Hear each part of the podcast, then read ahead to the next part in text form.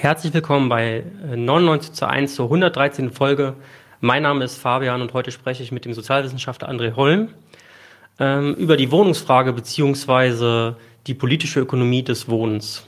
Ihr könnt, wie ihr es gewohnt seid, im Chat live kommentieren und Fragen stellen. Wenn die Fragen dann passen, dann nehmen wir sie einfach dran. André, schön, dass du da bist. Ja, schön, dass ihr mich eingeladen habt. Gerne. André Holm, äh, für diejenigen, die ihn nicht kennen, ist 1970 in Leipzig geboren, Sozialwissenschaftler und forscht derzeit am Institut für Sozialwissenschaften der Humboldt-Universität in Berlin im Bereich Stadt- und Regionalsoziologie. Er forscht zur Gentrifizierung, Wohnungspolitik im internationalen Vergleich und europäische Stadtpolitik. Er ist, also zumindest berlinweit, in der Öffentlichkeit sehr bekannt geworden, weil er sich als Wissenschaftler mit Gentrifizierung befasste und deswegen unter anderem gegen ihn ein Ermittlungsverfahren wegen des Verdachts der Mitgliedschaft in einer terroristischen Vereinigung äh, nach 129a StGB eingeleitet wurde. Und zwar, äh, weil der Staatsanwaltschaft aufgefallen war, dass er den Begriff Gentrifizierung benutzt, äh, den auch eine äh, Gruppe äh, benutzt hat, die äh, so Kabelschächte und sowas abgefackelt hat. Ähm, dementsprechend wurde er dann auch kurzzeitig verhaftet als äh, angebliches Mitglied dieser Gruppe und kurz darauf musste er aber auch wieder freigelassen werden, weil das äh, natürlich eine sehr dünne äh, Beweisführung war, die die Staatsanwaltschaft da aufgeboten hat. Ähm, André beschäftigt sich seit Jahrzehnten mit stadtpolitischen Themen, sowohl als Wissenschaftler als auch als Aktivist. Und 2021 hat er das Buch Objekt der Rendite herausgebracht, das seht ihr hier vorne äh, beim Dietz Verlag. Und äh, genau, ich, es freut mich sehr, dass du heute hier bist. Und dann lass uns gleich mal in die Fragen reinstarten. Können wir gerne machen. Ich bin erstmal echt überrascht. Also so oft werde ich auf diese Geschichte von 2007 gar nicht mehr angesprochen, weil das ja jetzt musste ich rechnen, aber wirklich schon lange zurückliegt. 15 Jahre. Und interessant ist, glaube ich, tatsächlich, dass, dass, dass damals ja auch für die Berliner Diskussion und für, für, für die öffentliche Diskussion ähm, der Begriff Gentrification was Außergewöhnliches war. Mhm. Also, und, und das muss man sich, wenn wir heute über, über Stadtentwicklung sprechen, dann gibt es, glaube ich, in jeder Stadt mit mehr als 50.000 Einwohnern irgendwie eine Initiative gegen Gentrification und es gibt runde Tische gegen Gentrifizierung und das ist ein Thema, was, weiß ich nicht, glaube ich, in, beim Spiegel und im Fokus eine eigene Rubrik hat, kann man mhm. irgendwie im Archiv Artikel zu dem Thema suchen. Und damals war das tatsächlich einerseits ein klar etablierter wissenschaftlicher Fachbegriff und in der öffentlichen Diskussion gab es aber so eine Art Tabuisierung. Also weil das ist ja so ein Begriff, der sagt, da werden Leute verdrängt durch Stadtentwicklungsprozesse und uns haben damals immer, also ich habe damals im Prenzlauer Berg aktiv gegen die Verdrängung mich auch eingesetzt und habe meine Forschungsarbeiten auch dort gehabt und da haben uns immer, weiß nicht, die Stadtverwaltung, das Bezirksamt, alle, die dort irgendwie mit zu tun hatten, haben uns immer gesagt, naja, das ist ein amerikanisches Konzept, das also Verdrängung, kannst du das doch nicht nennen, das ist ein Wandel, der hier stattfindet. Hm. Und ähm, da finde ich tatsächlich ganz spannend, es sagt auch ganz viel über die Stadtentwicklung in den letzten 15 Jahren, ähm, dass sozusagen Gentrifizierung, Gentrification, Verdrängung aus den Innenstädten, ähm, also da, da, würde ja niemand auf die Idee kommen, dass, dass, dass man das nicht mehr sagen darf, hm. weil das eine so prägende Erfahrung für viele inzwischen geworden ist, dass es also eher zum Alltag von, von, von mindestens in den großen Städten, also wenn wir an München, Hamburg, Frankfurt, Düsseldorf, Köln, Berlin denken, dann äh, sozusagen ist ist das tatsächlich leider, muss man sagen, nichts Außergewöhnliches mehr. Ja. Warst du denn damals der Einzige, äh, der diesen Begriff verwendet hat im deutschsprachigen Raum oder warum hat man sich da ausgerechnet dich ausgegriffen? Na, als, als Verdächtige in, in diesem Fall galten ja noch Freunde und Freunde, also Freunde von mir, hm. wo auch noch ein Kollege dabei war, der selber auch zu dem Thema geforscht hatte. Und ähm, das, das war tatsächlich in, in, in, auch in der deutschen wissenschaftlichen Szene weiß nicht, war es eine gute Handvoll, die mit dem Begriff gearbeitet hat. Ja, vielleicht waren es zehn bundesweit. Hm. Und von denen waren aber auch nicht so viele jetzt in, in einem sozusagen linken Milieu verankert. Also hm. da waren ja auch ergraute Professoren dabei, die dem man das nicht mehr zugetraut das, hat. Das, das, den Begriff aus irgendeiner Reise in Amerika mitgebracht hatten. Also so das, das war schon, also ein Begriff, der nicht so häufig veröffentlicht wurde. Also das, das muss man, glaube ich, schon, schon einfach auch sagen. Ja. Aber also was, was ich eher spannend finde, ist, dass, dass sich seitdem unglaublich viel ähm, an, an, an Bewusstsein auch über Stadtentwicklungsprozesse verändert hat und, und, und, und Gentrification sowohl als Konzept als auch in, in, in, im, im, politischen Diskurs ja auch ein Begriff ist, der eine kämpferische Position hat. Also der nicht einfach nur sagt, oh, da ist irgendwas in der Stadt passiert, was aus Versehen negative Folgen für die Menschen mit geringem Einkommen hatte, sondern Gentrification wird ja auch verstanden als ein sehr gezielter Prozess, der notwendigerweise zu diesen Verdrängungen führt. Also weil wenn das Geldverdienen im Vordergrund steht, dann bleibt halt alles andere auf der Strecke. Also insofern ähm, ist, ist das tatsächlich eine erfreuliche Entwicklung, also mhm. dass ein größeres Bewusstsein für diese Fragen entstanden für, sind. Für die Wohnungsfragen gibt in der Öffentlichkeit und das Frustrierende ist, dass wir im Prinzip seit 20 Jahren ähm, mit Stadtteilinitiativen, Mieterorganisationen, in der kritischen Wissenschaft, teilweise in den linken Parteien, ähm, dagegen versuchen anzukämpfen und, und, und, und, und, und Wohnungspolitik wieder auf einen sozialen Pfad zu bringen. Und die Situation ja scheinbar immer schlimmer wird. Also es ja. gibt ja keine Entspannung im Moment. Ja. Puh, na sind wir gut eingestiegen schon, tatsächlich direkt ins Thema hinein. Ähm, Hauptsache, äh, heute wollen wir hauptsächlich über dein neues Buch äh, sprechen, äh, wo du einführend auch erklärst, dass du Wohnen als soziale Existenzbedingung betrachtest die, äh, wir haben es jetzt schon gerade ein bisschen gesagt, es ist kein reiner Wandel, äh, es ist tatsächlich ein Verdrängungsprozess und auch ein Prozess, der sich auch in unsere alltäglichen Routinen, in unser Leben einschreibt. Das heißt, äh, dass die Art, wie wir wohnen, unsere Gewohnheiten, unsere Routinen unmittelbar mit den gesellschaftlichen Verhältnissen verknüpft. Ähm, die Stadt beschreibst du da als eine spezifische Form kapitalistischer Vergesellschaftung. Kannst du das kurz ausführen? Ja, das klingt meinst. jetzt extrem verkopft, wenn du das so, wahrscheinlich steht das so im Buch. Ich hoffe, dass es da irgendwie einigermaßen gut erklärt ist. Ähm, das ist ja tatsächlich wie ein kleines Paradox, also dass, dass wir das Wohnen als extrem individuelle, private Angelegenheit wahrnehmen. Also wir entscheiden uns, wie wir wohnen, mit wem wir zusammen wohnen. Wir haben unsere Traumwohnung.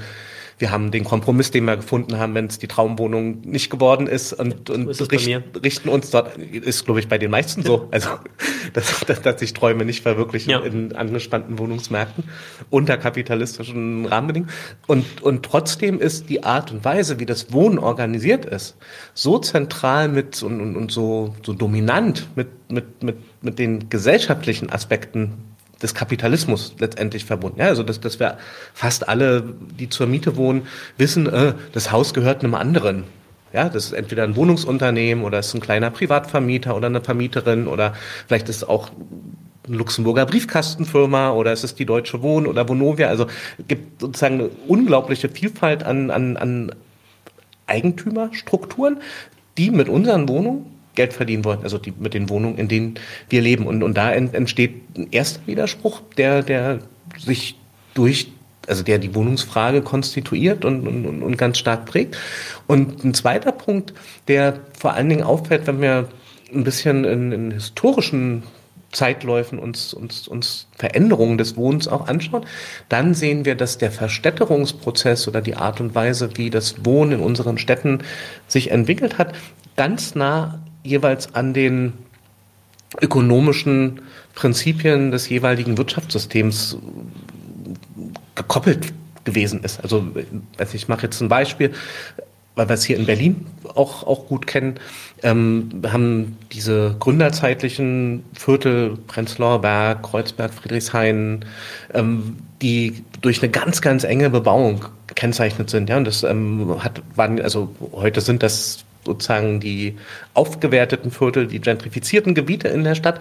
Aber in den, weiß nicht, um die Jahrhundertwende oder in den 1920er Jahren ähm, waren das ja Viertel, die als Mietskasernen galten. Also das, das waren sozusagen Begriff der Klage, der, der deutlich gemacht hat, das sind ganz schäbige Wohnverhältnisse mit diesen dunklen Höfen, teilweise drei ja. und vier Gebäudeteile hintereinander, irgendwie für damalige Verhältnisse extrem hoch gebaut mit vier, fünf Etagen und dann wohnt da jemand noch irgendwie im halben Kellergeschoss. Ähm, das gab keine Toiletten, kein, kein Wasser oder Toiletten nur auf halber Treppe.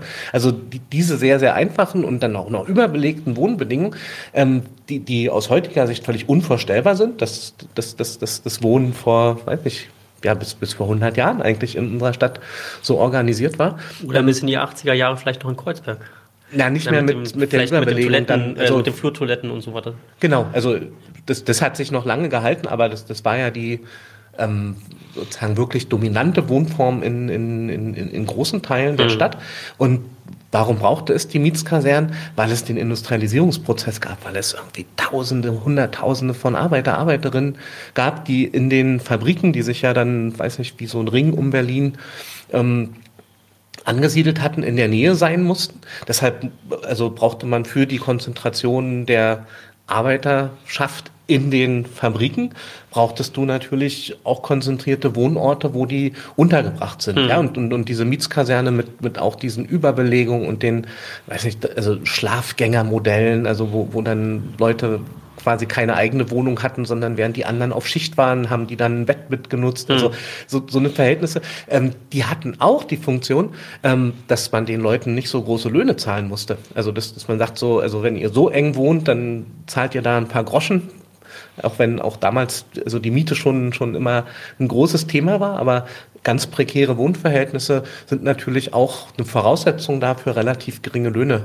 zahlen zu können. Ja, wenn, wenn alle in einem neu gebauten, guten Haus zu einem höheren Preis gewohnt hätten, ähm, dann hätten die Arbeitslöhne ja gar nicht ausgereicht, um um, um das Leben zu gestalten. So. Hm. Und, und, und, und da finde ich, in, in so einer historischen Phase wird deutlich, wie eng das Wirtschaftsregime oder die, die Art und Weise, wie die Wirtschaft verbunden ist, äh, im Prinzip so eine Art korrespondierende Wohnstruktur auch brauchen. Wenn wir dann, weiß ich nicht, in die Nachkriegszeit gehen, in, weiß ich, Westdeutschland oder ähm, auch Nordamerika, sagen alle, ja, na, das ist doch diese Zeit, wo ganzen Autobahnen gebaut wurden und die Suburbanisierung stattfindet, diese ganzen Suburbs mit den Eigenheimen.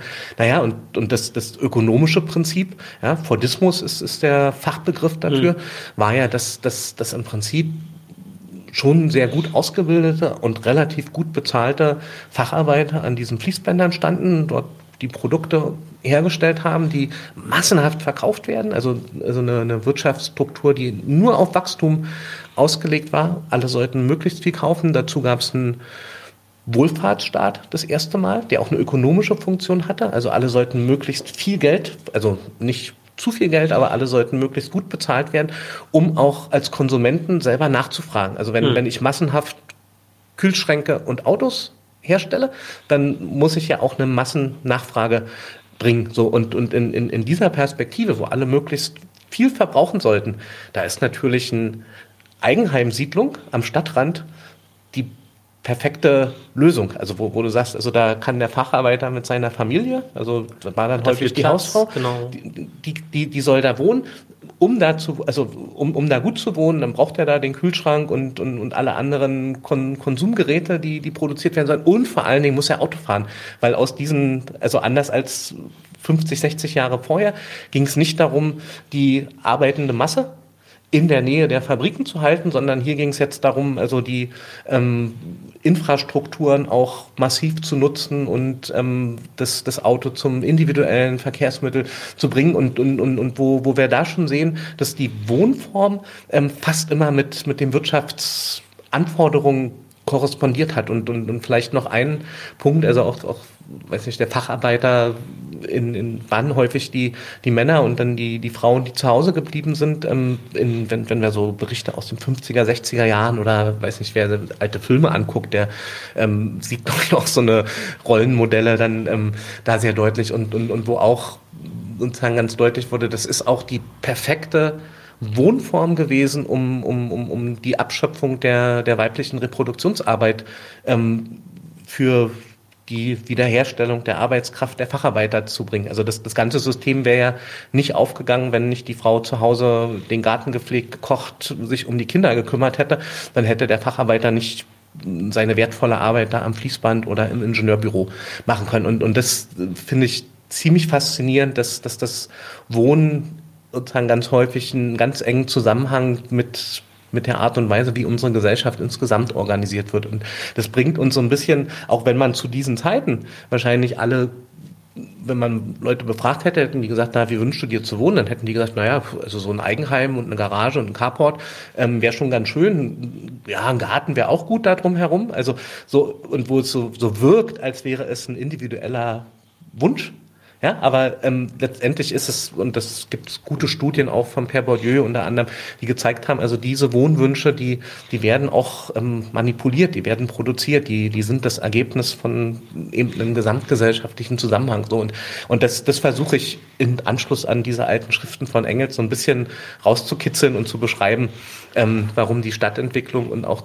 die Art und Weise, wie wir wohnen, eben nicht ausschließlich eine individuelle Frage ist, obwohl wir ganz häufig uns so fühlen, als wäre das unser persönliches Problem, wie wir wohnen.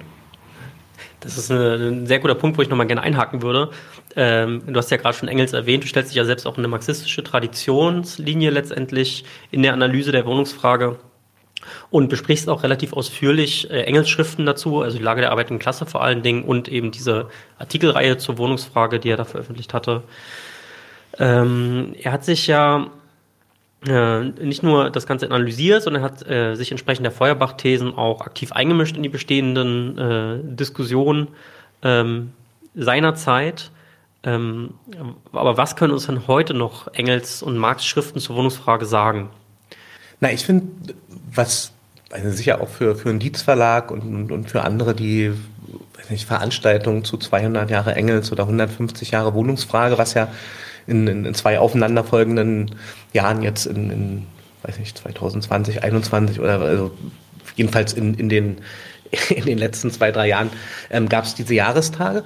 Und da sind ja Dutzende Veranstaltungen auch gewesen, Veröffentlichungen, ähm, die, die dazu publiziert worden sind. Und, und, und da hat, dann kann man sich ja schon fragen, wie kommt es eigentlich, dass so eine 150 Jahre alte Schrift oder Lage der arbeitenden Klasse in England ist ja noch viel älter, hm. dass, dass, dass, dass so eine ähm, Schriften heute noch eine, eine Relevanz zu haben scheinen. So. Und, und, und wenn man dann genau hinschaut, dann sagt man, naja, ähm, also die Beschreibung des Wohnungselends und, und, und des Alltagselends in Manchester, das hilft uns heute nicht weiter. Also hm. das, das wissen wir ja, dass, dass, dass die empirischen Wohnverhältnisse heute andere sind. So, und das heißt, dass, dass, dass, dass man eigentlich versuchen muss, die, die Struktur von, von, von der marxistischen oder in dem Fall von, von Friedrich Engels Argumentation ähm, sich, sich für heute zu akquirieren. Und die ist hochattraktiv. Und, und, und wenn, wenn ich seine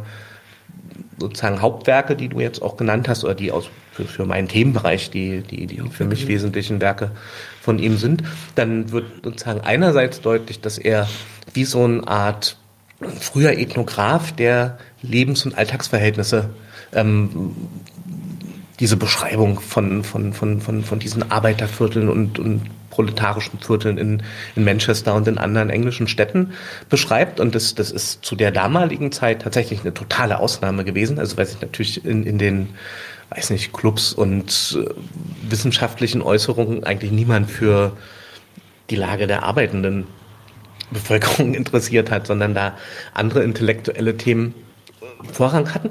Und ähm, das ist, glaube ich, eine, eine, ein Orientierungspunkt, den man auch heute für eine kritische Wissenschaft und für, eine, für ein politisches Selbstverständnis des, des wissenschaftlichen Arbeitens sozusagen übernehmen kann und sagen kann, ich will auch heute eigentlich die, die tatsächlichen Alltagsverhältnisse zur Grundlage nehmen für, für meine Arbeit. Das ist der erste Punkt. Also mhm. so eine Art ähm, Alltagsnähe Ethnographie, der, der Ausgrenzung, wie wir auch immer wir das vielleicht nennen wollen.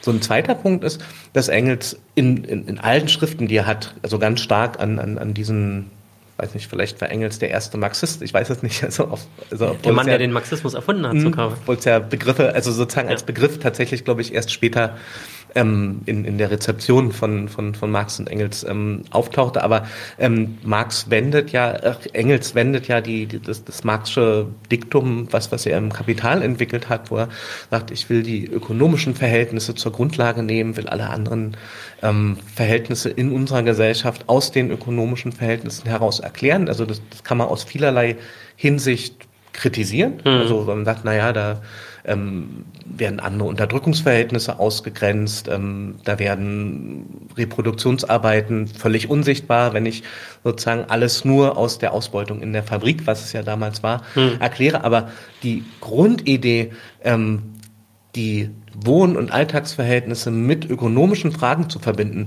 das ist der zweite Punkt. Also, und, und, und dann sehen wir da tatsächlich, dass uns die Marxische Analyse, die Engels auch in seinen Schriften mit, mit, mit aufgreift, tatsächlich auch heute noch Hinweise gibt, ähm, wie die Ökonomie des Wohnungsmarktes untersucht werden kann. Und der dritte Punkt, den hast du schon angesprochen, ähm, Engels hat sich wie auch Marx sozusagen als ein aktiver Zeit Genosse ähm, empfunden, hat sich in also jegliche Debatten eingemischt und wenn man das heute liest, also das, also Engels, das schreibe ich glaube ich auch an irgendeiner Stelle im Buch, wäre ein extrem unbequemer Bündnispartner hm. ähm, heutzutage. Also wenn man diese Texte liest, der schimpft gegen alle, also die sozusagen nicht hundertprozentig auf seiner Linie sind und und und und, und aber dieser Streit, der da vor 150 Jahren ausgetragen wurde, ähm, der, der ist natürlich aus heutiger Sicht total erhellend, also weil, weil, er, weil er Unterschiede markiert und, und, und sagt, ja, vielleicht ist da was dran, dass das eine kleinbürgerliche Lösung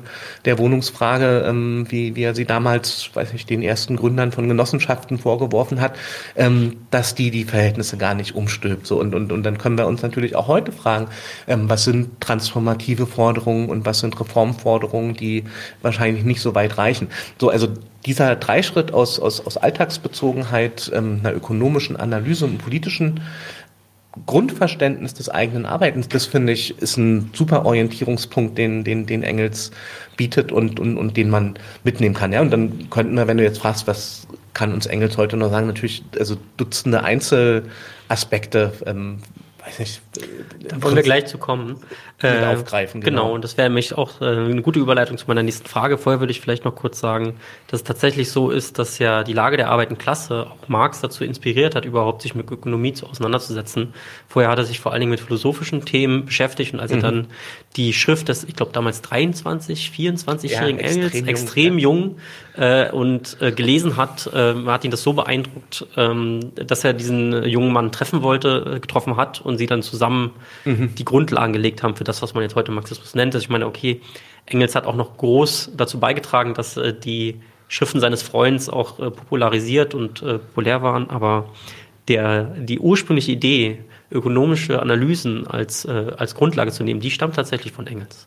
Ähm, in Bezug auf Wohnung äh, sagt Engels, äh, dass für ihn das Mietverhältnis keine äh, Ausbeutung im klassisch marxistischen Sinne ist, also keine äh, durch äh, den Arbeitsvertrag äh, äh, legitimierte Aneignung des Mehrwerts, ähm, sondern für die Wohnungsfrage war für Engels eher so ein Nebenproblem, sage ich mal, äh, einer der zahllosen kleineren sekundären Übelstände, die aus der heutigen kapitalistischen Produktionsweise hervorgehen, sagt er.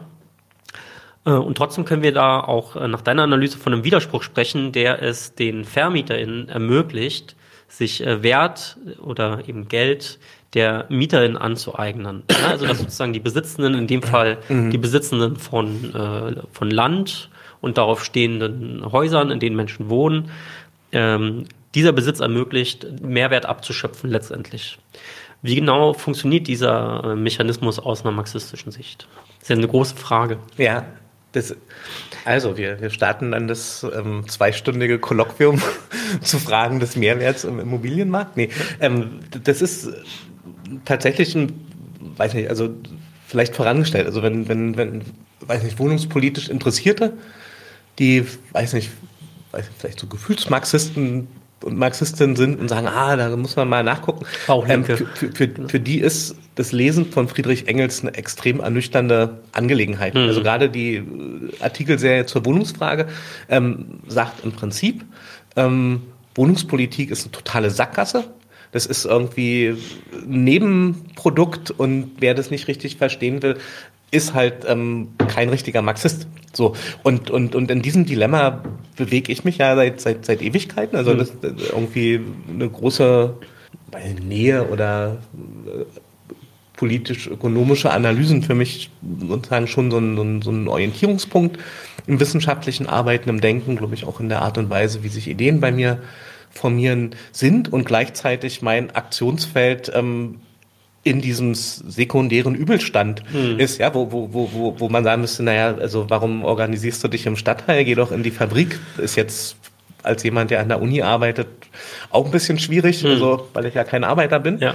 Aber Ähm, interessant ist, dass natürlich ähm, die, die Ökonomie des Kapitalismus, also die, die, die Art und Weise, wie Kapital zirkuliert, ähm, um das Wohnen keinen Bogen macht. Also mhm. und, und, und, und Engels macht es ja so ein bisschen einfach und sagt, naja, ähm, wenn du einen Mietvertrag abschließt, dann ist die Ausbeutung schon gelaufen. Du begegnest, die, also der, der Arbeiter, der ausgebeutet wird und der Eigentümer oder die Eigentümerin, die die Wohnung vermietet, die begegnen sich quasi ähm, auf, auf Augenhöhe und ähm, machen ein Geschäft, so wie du auch einen Apfel kaufst oder irgendein anderes Geschäft, wo Ware gegen Geld getauscht wird. So.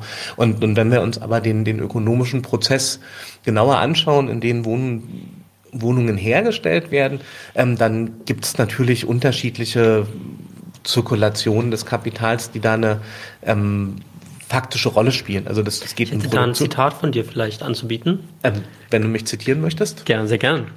Ähm, anders als beim einem Verkauf eines Autos oder einer Waschmaschine wird der Wert nicht auf einmal und vollständig, sondern allmählich und stückweise übertragen. Dadurch bleibt das investierte Kapital über lange Zeit in den gebauten Strukturen, also Wohnhäusern, fixiert und kann dadurch eben nicht sofort wieder investiert werden. Diese zeitliche Verzögerung des Kapitalumschlags wird durch Zinsen ausgeglichen, in die in sich letztendlich in die sich letztendlich oder in sich letztendlich in der Logik von Mietzahlung widerspiegeln. Ich glaube, ich habe äh, das Zitat äh, falsch mir hier aufgeschrieben. Ist, der Satz äh, ist zumindest ein bisschen komisch. Aber ja, ich glaube, das ist das, worauf du ein bisschen hinaus wolltest gerade. Das, das ist, das ist glaube ich, der, der Endpunkt. Also wir, wir können Unterschied, also weiß nicht, gibt es ja irgendwie Susanne Heeg und Bernd Berliner, die beide sehr ökonomisch orientierte Geografen, Geografinnen sind in, in, in Frankfurt an, am Institut für Humangeografie. Ähm, die haben sich sehr ausführlich auch damit beschäftigt, also wie die, wie das Wohnen als Ware tatsächlich in Wert gesetzt wird. Und die unterscheiden unter anderem, dass, dass, dass du ähm, ökonomische Prinzipien im Produktionsprozess von Wohnung hast, also da vom Wohnungsbau. Also da, da ist ja schon eher so, dass, dass, dass, dass, dass es auch im Wohnen konkrete Ausbeutung gibt, zum Beispiel aus den Baustellen. Hm. Ja, also und, und das, das wissen wir hier, ähm, das sind nicht immer die zu Tariflöhnen bezahlten Bauarbeiter, die hier eine Fachausbildung haben, sondern da, weiß nicht, wenn wirklich viel gebaut wird, dann kommen Menschen aus, aus, aus Polen, Bauarbeiter aus Portugal, die am Potsdamer Platz gebaut haben hier in Berlin. Also so, so eine Art Wander, ähm, Baugesellenschaft, die, die es europaweit gibt. So und, und, und da, da findet schon eine reale Ausbeutung auch von, von Arbeitskraft statt und ist ein sehr ähm, arbeitsintensives. Also das hm. momentan ist Rumänien das, glaube ich, das kommt, aktuelle Land. Da, da kommen viele her jetzt, ja, genau. genau. Und, und, und aber also wo es, tatsächlich der Wohnungsbau ohne, ohne Arbeitskraftausbeutung gar nicht funktionieren würde. Also weil das ein, also weiß nicht, irgendwie so Bau, Ingenieure, die, die sich Fertigungsprozesse anschauen, sagen, im Prinzip hat sich am Wohnungsbau in den letzten 100 Jahren relativ wenig geändert. Also klar, man kann jetzt irgendwie größere, größere Betonteile genau.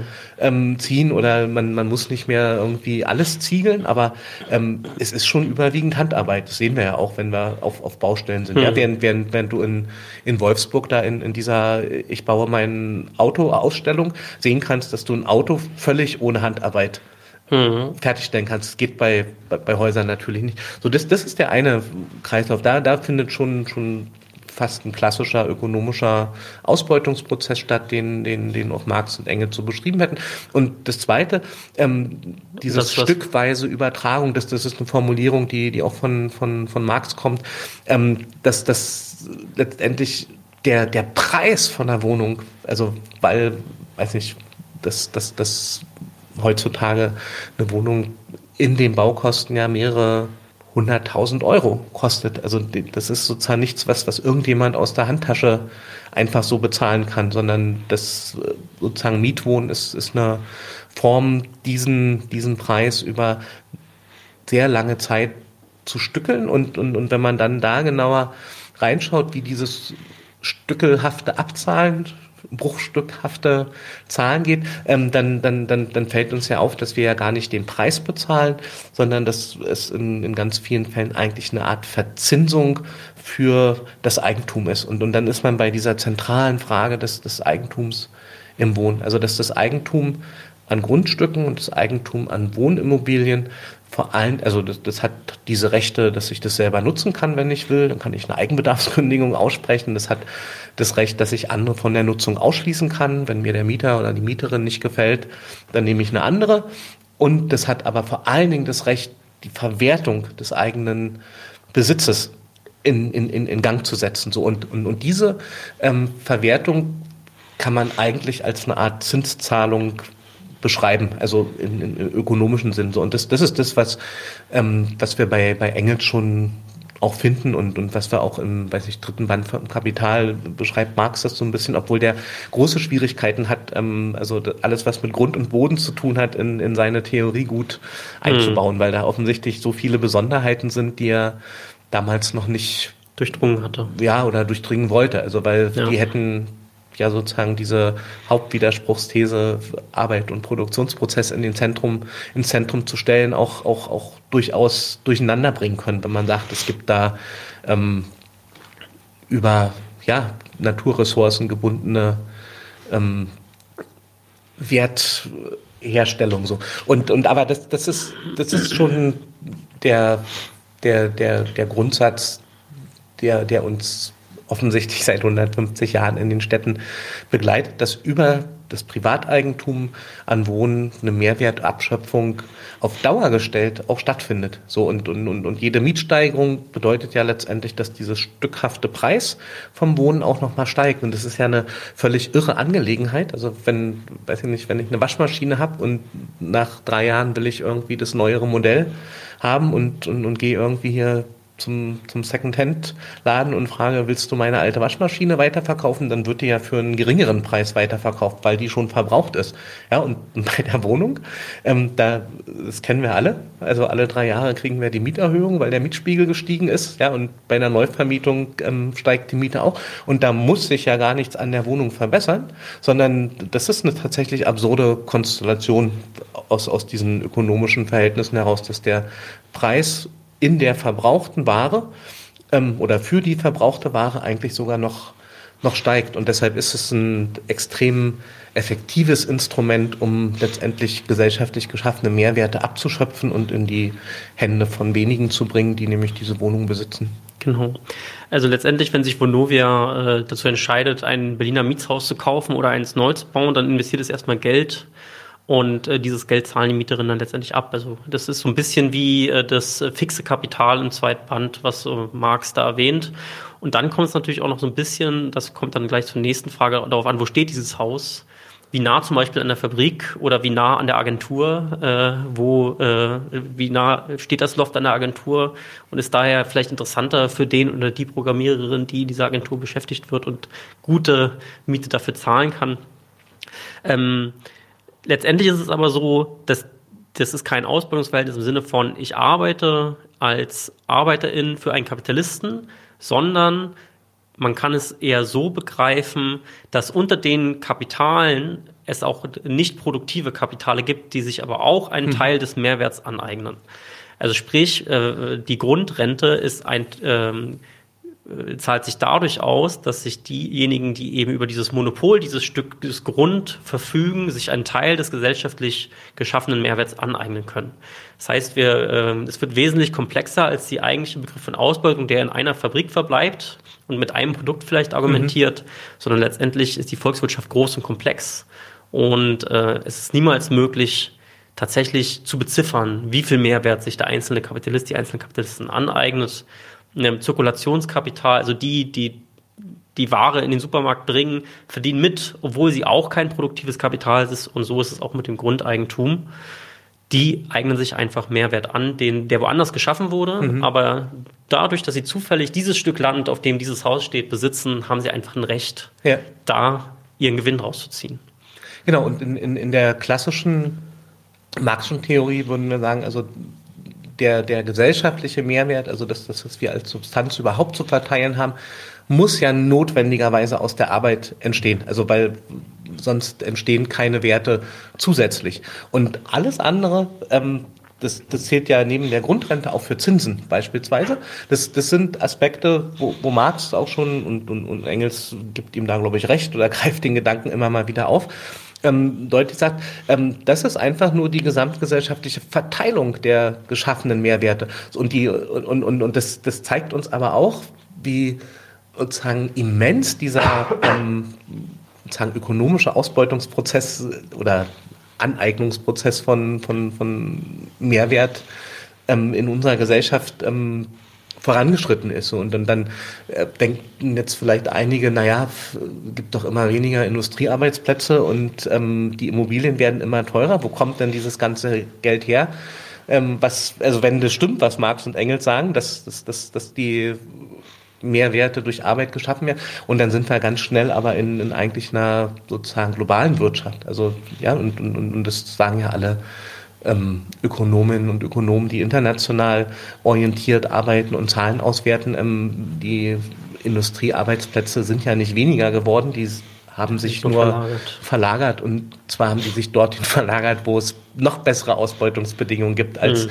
bei uns. Also und, und, und so wird dann auch wieder ein Schuh daraus, dass, dass, dass man diese Rechnung zusammenbringen kann. Und, und das Verrückte ist aber, glaube ich, dass die sowohl Zinsen als auch weiß nicht, Aktienmärkte, Börsen und, und, und also die, diese Finanzmarktdynamiken als, als auch Immobilienmarktdynamiken sich in den letzten 30 Jahren Stück für Stück von, von, von, von diesen realen Mehrwerten, die aus einer Abschöpfung von Arbeitskraft herrühren, entkoppeln und, und, und, und das, das dann in, weiß nicht, zum Beispiel in der Finanzkrise, die, die es 2007, 8, 9 gab, irgendwie zum Ausdruck kommt. Also diese Gefahr, dass, dass es eine, weiß nicht, das sind ja sozusagen Wetten, die eigentlich nur noch in, in, in Köpfen und auf Modellen stattfinden. Hm. Also, weil du hast es eben angesprochen, das ist ja völlig absurd, dass ein Haus, was weiß nicht, 100 Meter weiter steht, weil da der Blick zum See da ist,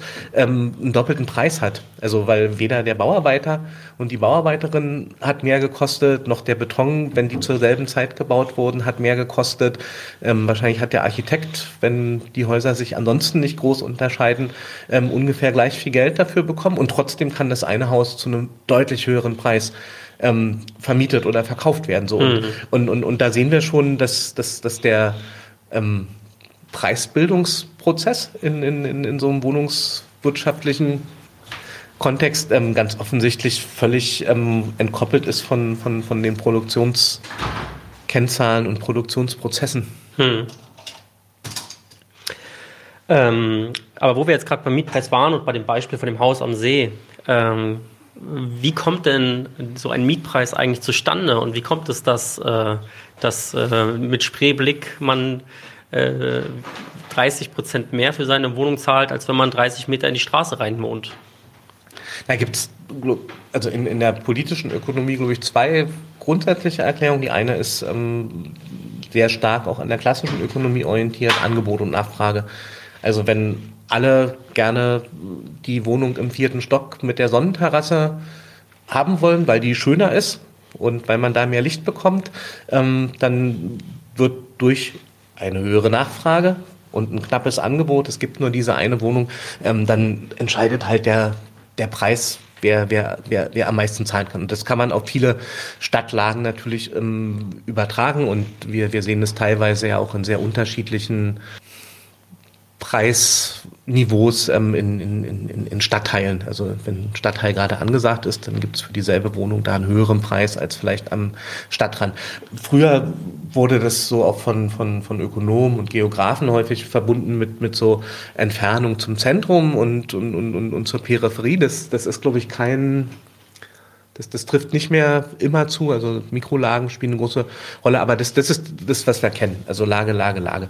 Und ein zweiter Punkt, der aber Preise tatsächlich auch ähm, dominiert, ist letztendlich die Monopolstellung, die Eigentümerinnen an Grund und Boden ähm, haben. Also und, klar haben wir vorhin schon gesagt, es gibt ganz viele unterschiedliche Eigentümertypen, aber im Vergleich zu den Wohnungen sind weiß nicht, in, in, in, in gesamten Bundesrepublik gibt es glaube ich, 20 Millionen Mietwohnungen oder ein bisschen mehr. Und, und, und, und, und, und, und, und die werden zu einem großen Teil von, von, von, von, von privaten Vermietern oder von, von 32.000 Wohnungsunternehmen verwaltet. Und ähm, da findet eine Konzentration statt. Und die ähm, Konzentration kann immer auch genutzt werden, um natürlich einen Preis zu bestimmen, der ähm, für die Wohnung verlangt werden kann. Also mhm. wo, wo dann der angebliche Verteilungsvorteil, den der Markt bieten soll, sogar außer Kraft gesetzt ist, weil ähm, ein großer Wohnungskonzern sagt, ähm, ich lege hier fest, was die Preise sind. Da müsst ihr hier gar nicht mit eurer Nachfrage ähm, hausieren kommen, sondern ihr, ihr, ihr nehmt unser Standardprodukt oder ja. ähm, ihr geht woanders hin. Ach, woanders könnt ihr gar nicht hingehen, weil da gibt es keine Wohnung so und dann ähm, kann man kann man diese Monopolstellung ähm, da ausnutzen. So, das, das sind die, die, die ökonomischen Prinzipien, die wir da kennenlernen. Und was ich total verrückt finde, ist, dass in den Diskussionen, gerade wenn es um Neubau geht, also wird ja jetzt immer gesagt, bauen, bauen, bauen, das ist das Einzige, was hilft, so, ja. dass, dass dort so getan wird, als würde der Preis des Wohnens in irgendeinem sinnvollen Zusammenhang ähm, zu den Kosten des Wohnens stehen, also des, des Wohnungsbaus. Ja, dass, dass da immer gesagt wird, naja, wir, wir müssen ähm, die, die Baukosten senken. Ja, das, äh, glaube ich, die Bundesregierung hat jetzt in der zweiten Legislatur nacheinander eine Baukostensenkungskommission eingesetzt, wo sie zusammen mit ähm, irgendwelchen Immobilien. Wenn du nicht mehr weiter weißt, gründe einen Arbeitskreis. Ja, ne, das ist eine Kommission in dem Fall. Also wir wollen jetzt nicht darüber sprechen, dass Kommissionen äh, Ersatzlösungen sind. Aber also da, da gibt es eine wichtige. Kommen später noch drauf. Ja, da gibt es also eine wichtige Baukostensenkungskommission hm. und, und, und die Vermutung, die, die dahinter steht, ist ja, wenn die Baukosten nicht so teuer sind, weil es nicht so viele Auflagen gibt oder Material günstiger ist oder weiß ich nicht, dass ähm, eine Betonpreisbremse gibt oder was, was auch immer sich ja. die Politik da einfallen lassen könnte, dass, dass dann die Wohnungen, die gebaut werden, auch günstiger sind. Aber die, oder extra Profite generiert werden. Genau, und, und, und der Preis richtet sich ja aber nach Angebot und Nachfrage oder ähm, aus, aus diesen Monopolstellungen heraus. Und man kann sich sicher sein, dass niemand ähm, sein eigenes Geld oder auch das Geld, was er für andere verwaltet, investiert, ähm, um weniger zu bekommen, als, als die Kosten sind. Also insofern ist es die Untergrenze. Aber die, die Hoffnung, dass einfach ein günstiger Wohnungsbau zu auch günstigeren Mietpreisen führt, ist, ist völlig absurd, weil natürlich das Gebot den maximalen Ertrag zu erwirtschaften, ähm, zumindest bei ökonomisch rational handelnden Akteuren unterstellt werden kann. Also nee. so funktioniert der Kapitalismus. Also weiß nicht. Also, das wissen viele Kapitalisten gar nicht. Ja, ja, nee, aber äh, was, was das G' größer als G sein soll, das wissen sie ja schon, wenn, wenn sie den Produktionsprozess sich anschauen. Aber man rechnet da lieber nicht nach, wenn man das politisch verkaufen möchte. Also wenn man jetzt zum Beispiel an die Argumentation. Äh, die jetzt in Berlin äh, es ja auch gibt, wo ja tatsächlich damit geworben wird, wir müssen jetzt bauen, bauen, bauen, dann sinken auch aufgrund der steigenden An des steigenden Angebots äh, die, äh, dann kann die Nachfrage besser gedeckt werden und dann würde die Miete sinken. Und da ist ja tatsächlich, du hast es gerade im Nebensatz so ein bisschen erwähnt, äh, die Baukosten stellen ja tatsächlich das Minimum dar. Äh, ne? Also da mhm. gibt es dann eine bestimmte Periode von Jahren. In dieser Zeit muss sich diese Investition eben rechnen. Und wenn das sich rechnet, dann haben wir momentan ja eher Neuvermietungsangebotszinsen, also ähm, Netto-Kaltmieten von so ab 15 Euro aufwärts. So, das ist schon sehr günstig. Und momentan ist es so, eine Bestandsmiete in Berlin zum Beispiel ist zwischen 7 und 8 Euro kalt. Und da will man uns jetzt zum Beispiel erzählen, dass Bauen, Bauen, Bauen die Mieten senken würde in Berlin. Genau, das ist ein kompliziertes Feld. Also selbst weiß nicht, wir, wir können ja nochmal auf, auf Engel zurückkommen, wenn ja. man fragt, wie der die Wohnungsfrage löst. Also die große Lösung habe ich vorhin schon verraten. Also man muss irgendwie diese sozialistische Revolution ähm, in Gang setzen und erst wenn alle Arbeits- und Produktionsmittel in den Händen der arbeitenden Klasse sind, der Kapitalismus aufgehoben ist, dann wird sich dieser sekundäre Übelstand auch ähm, lösen. Aber er hat darunter äh, also schon, schon auch so eine Sätze wie, ähm, na, das Einzige, was hilft, ist Neubau. Also Ausweitung des Angebots, wie in jedem anderen Markt, das würde helfen. Und dann kommt aber der entscheidende Nachsatz und würde das Problem aber nur wieder neu reproduzieren. Mhm. Also, weil, weil das ja kein beständiger Prozess ist. Und diese Neubau, also aus einer ökonomischen Perspektive und Rationalität heraus, ähm, der, der, der hat natürlich ein, ist von einem großen Dilemma geprägt. Also, dass, dass in dem Moment, wo der Neubau tatsächlich dazu führt, dass, dass die Preise sinken, sinkt ja die Attraktivität in, in dieses Feld zu, zu, zu investieren. Und, und, und, und Investment ist ja vor allen Dingen erstmal der Einsatz von Geld. So, und, und in dem Moment, wo ich Geld in ganz vielen anderen Bereichen, ich, also jetzt aktuell wird man wahrscheinlich viel Geld zum Beispiel für den Kauf und die Produktion von Waffen investieren können. Mhm. So, und, und wenn mir so eine Waffenfabrik eine höhere Rendite verspricht als der Bau von Wohnungen, weil ja die Miete durch die vielen Neubauaktivitäten gesunken ist, dann wird gar nicht mehr neu gebaut. Also die, also auch aus dieser, also nicht nur, weil der Neubau teurer ist als, als der Bestand, ist es keine Lösung, sondern ähm, weil die privaten Akteure, die jetzt auch an diesen ganzen runden Tischen und, und, und, und Bündnissen für den Wohnungsneubau zusammengerufen werden, im Bund und in Hamburg und jetzt auch in Berlin, ähm, das ist ja die Sackgasse. Also, weil es gibt gar kein ökonomisches Interesse, so viel zu bauen, dass die Miete tatsächlich sinkt. Es gibt so lange ein Interesse an möglichst günstigen Neubaubedingungen, wie man dort sehr viel Geld verdienen kann. So, und, und, und, und, und dieses Dilemma wird, wird über diese Neubaudiskussion nicht aufgehoben und, und dazu kommt, glaube ich, dass es völliger Wahnwitz ist, wenn, wenn wir hier über, weiß nicht, 1,5 Grad Ziele und Klimakatastrophe sprechen und, und, und sagen, ähm, für euer Problem ähm, ist die einzige Lösung Wachstum. So, also in, in allen Bereichen, also wird uns gerade gesagt, wir sollen Energie sparen, wir sollen weniger Auto fahren, wir sollen weniger Fleisch essen. Für den ähm, Frieden und gegen Putin. Nee, aber also. Aber auch das. Wir, genau. Sozusagen, das, das sind ja durchaus auch, auch sinnvolle ja, klar. Strategien, um, um, um, um, um, um, um eine Lebensweise zu, zu finden und eine Wirtschaftsweise, die, die klimagerechter ist als das, was wir bisher haben. Also das, das wird mit mehr Wachstum nicht, nicht einfach funktionieren, auch wenn uns das die Regierung gerade verspricht. Also dann wachsen halt die Beton. Wind, Windräder oder die, die Offshore- Windparkanlagen ja. oder was auch immer. Also die, die, die verkaufen uns immer noch den, den, den Wachstum als Lösung, weil wir mhm. uns daran so schön gewöhnt haben und weil die Wirtschaft das ja auch will. Aber ähm, de facto wissen wir eigentlich alle, ähm, es, es wird, wenn man nicht als Planet untergehen will, wird als Menschheit auf diesem Planeten, der Planet wird ja dann stehen bleiben, aber also wird, wird es sozusagen ein Ende des Wachstums geben müssen. So. Und, und, und, und das, das wird in vielen Bereichen schon, schon immer mal reflektiert. Aber ausgerechnet im Wohnungsbereich ähm, setzt sich eine Regierung nach der nächsten hin und erklärt, ähm, hier hilft nur bauen, bauen, bauen. Und übersetzt heißt das, wir müssen so groß wachsen, dass Angebot und Nachfrage eigentlich in so eine, in einen Angebotsüberhang kommen, so dass dann die Preise sinken. Und das ist, also, das kann man natürlich viel einfacher haben. Also, man könnte zum Beispiel einen Mietendeckel einführen. Ähm, da hätte man auch günstige Preise und müsste sich nicht die, ähm, sozusagen wenigen Freiflächen, die es, die es in den großen Städten noch gibt, zu pflastern und zu betonieren. Und Beton ist tatsächlich auch äh, sehr ressourcenintensiv und sehr CO2-intensiv in der Herstellung. Das kommt also auch in dieser, aber gibt, dann, dann, dann, dann sagen sie uns, dass wir in Holzhäusern bauen. Also das in Holzhäusern oder in äh, Ökobeton mit CO2-Einschluss, da gibt es viele Möglichkeiten, ja. genau. Ja, dasselbe ja mit der Verkehrswende, wo ja auch weiterhin auf den Individualverkehr gesetzt wird und mhm. man vollkommen vergisst, dass so ein Elektroauto eben auch produziert werden muss, was auch wiederum deutlich mehr Energie verbraucht, ja. als letztendlich eine alte Schüssel aus den 80ern weiterzufahren, ein paar Jahrzehnte. Gut, ähm, genau. Ich wollte noch äh, vielleicht zu dem Punkt äh, eine kleine Ergänzung von Nadim noch mit reinhängen. Der Wert einer Gegend misst sich nicht nur an dem Zustand der sachlichen Gegebenheiten, sondern auch an der Qualität und Quantität der BewohnerInnen. Zum Beispiel, wenn äh, ein Viertel äh, mit besonders vielen Migranten bewohnt ist, wird es von besser verdienenden in der Regel eher gemieden. Äh, und äh, wir erinnern uns alle noch an 2015 folgende, wo besser Verdienende in diversen Viertel Angst um ihre Grundstückspreise hatten, wenn denn eine Unterkunft für Geflüchtete bei ihnen gebaut wird. Mhm. Ähm, oder, ja, oder in, in, in Köln-Ehrenfeld, wo es, glaube ich, auch Proteste von ähm, Grundstückseignern gab, als die Moschee gebaut. Also die, ja, der, die Muezzinrufe würden ja hm? stören. Hm? War das nicht das Argument?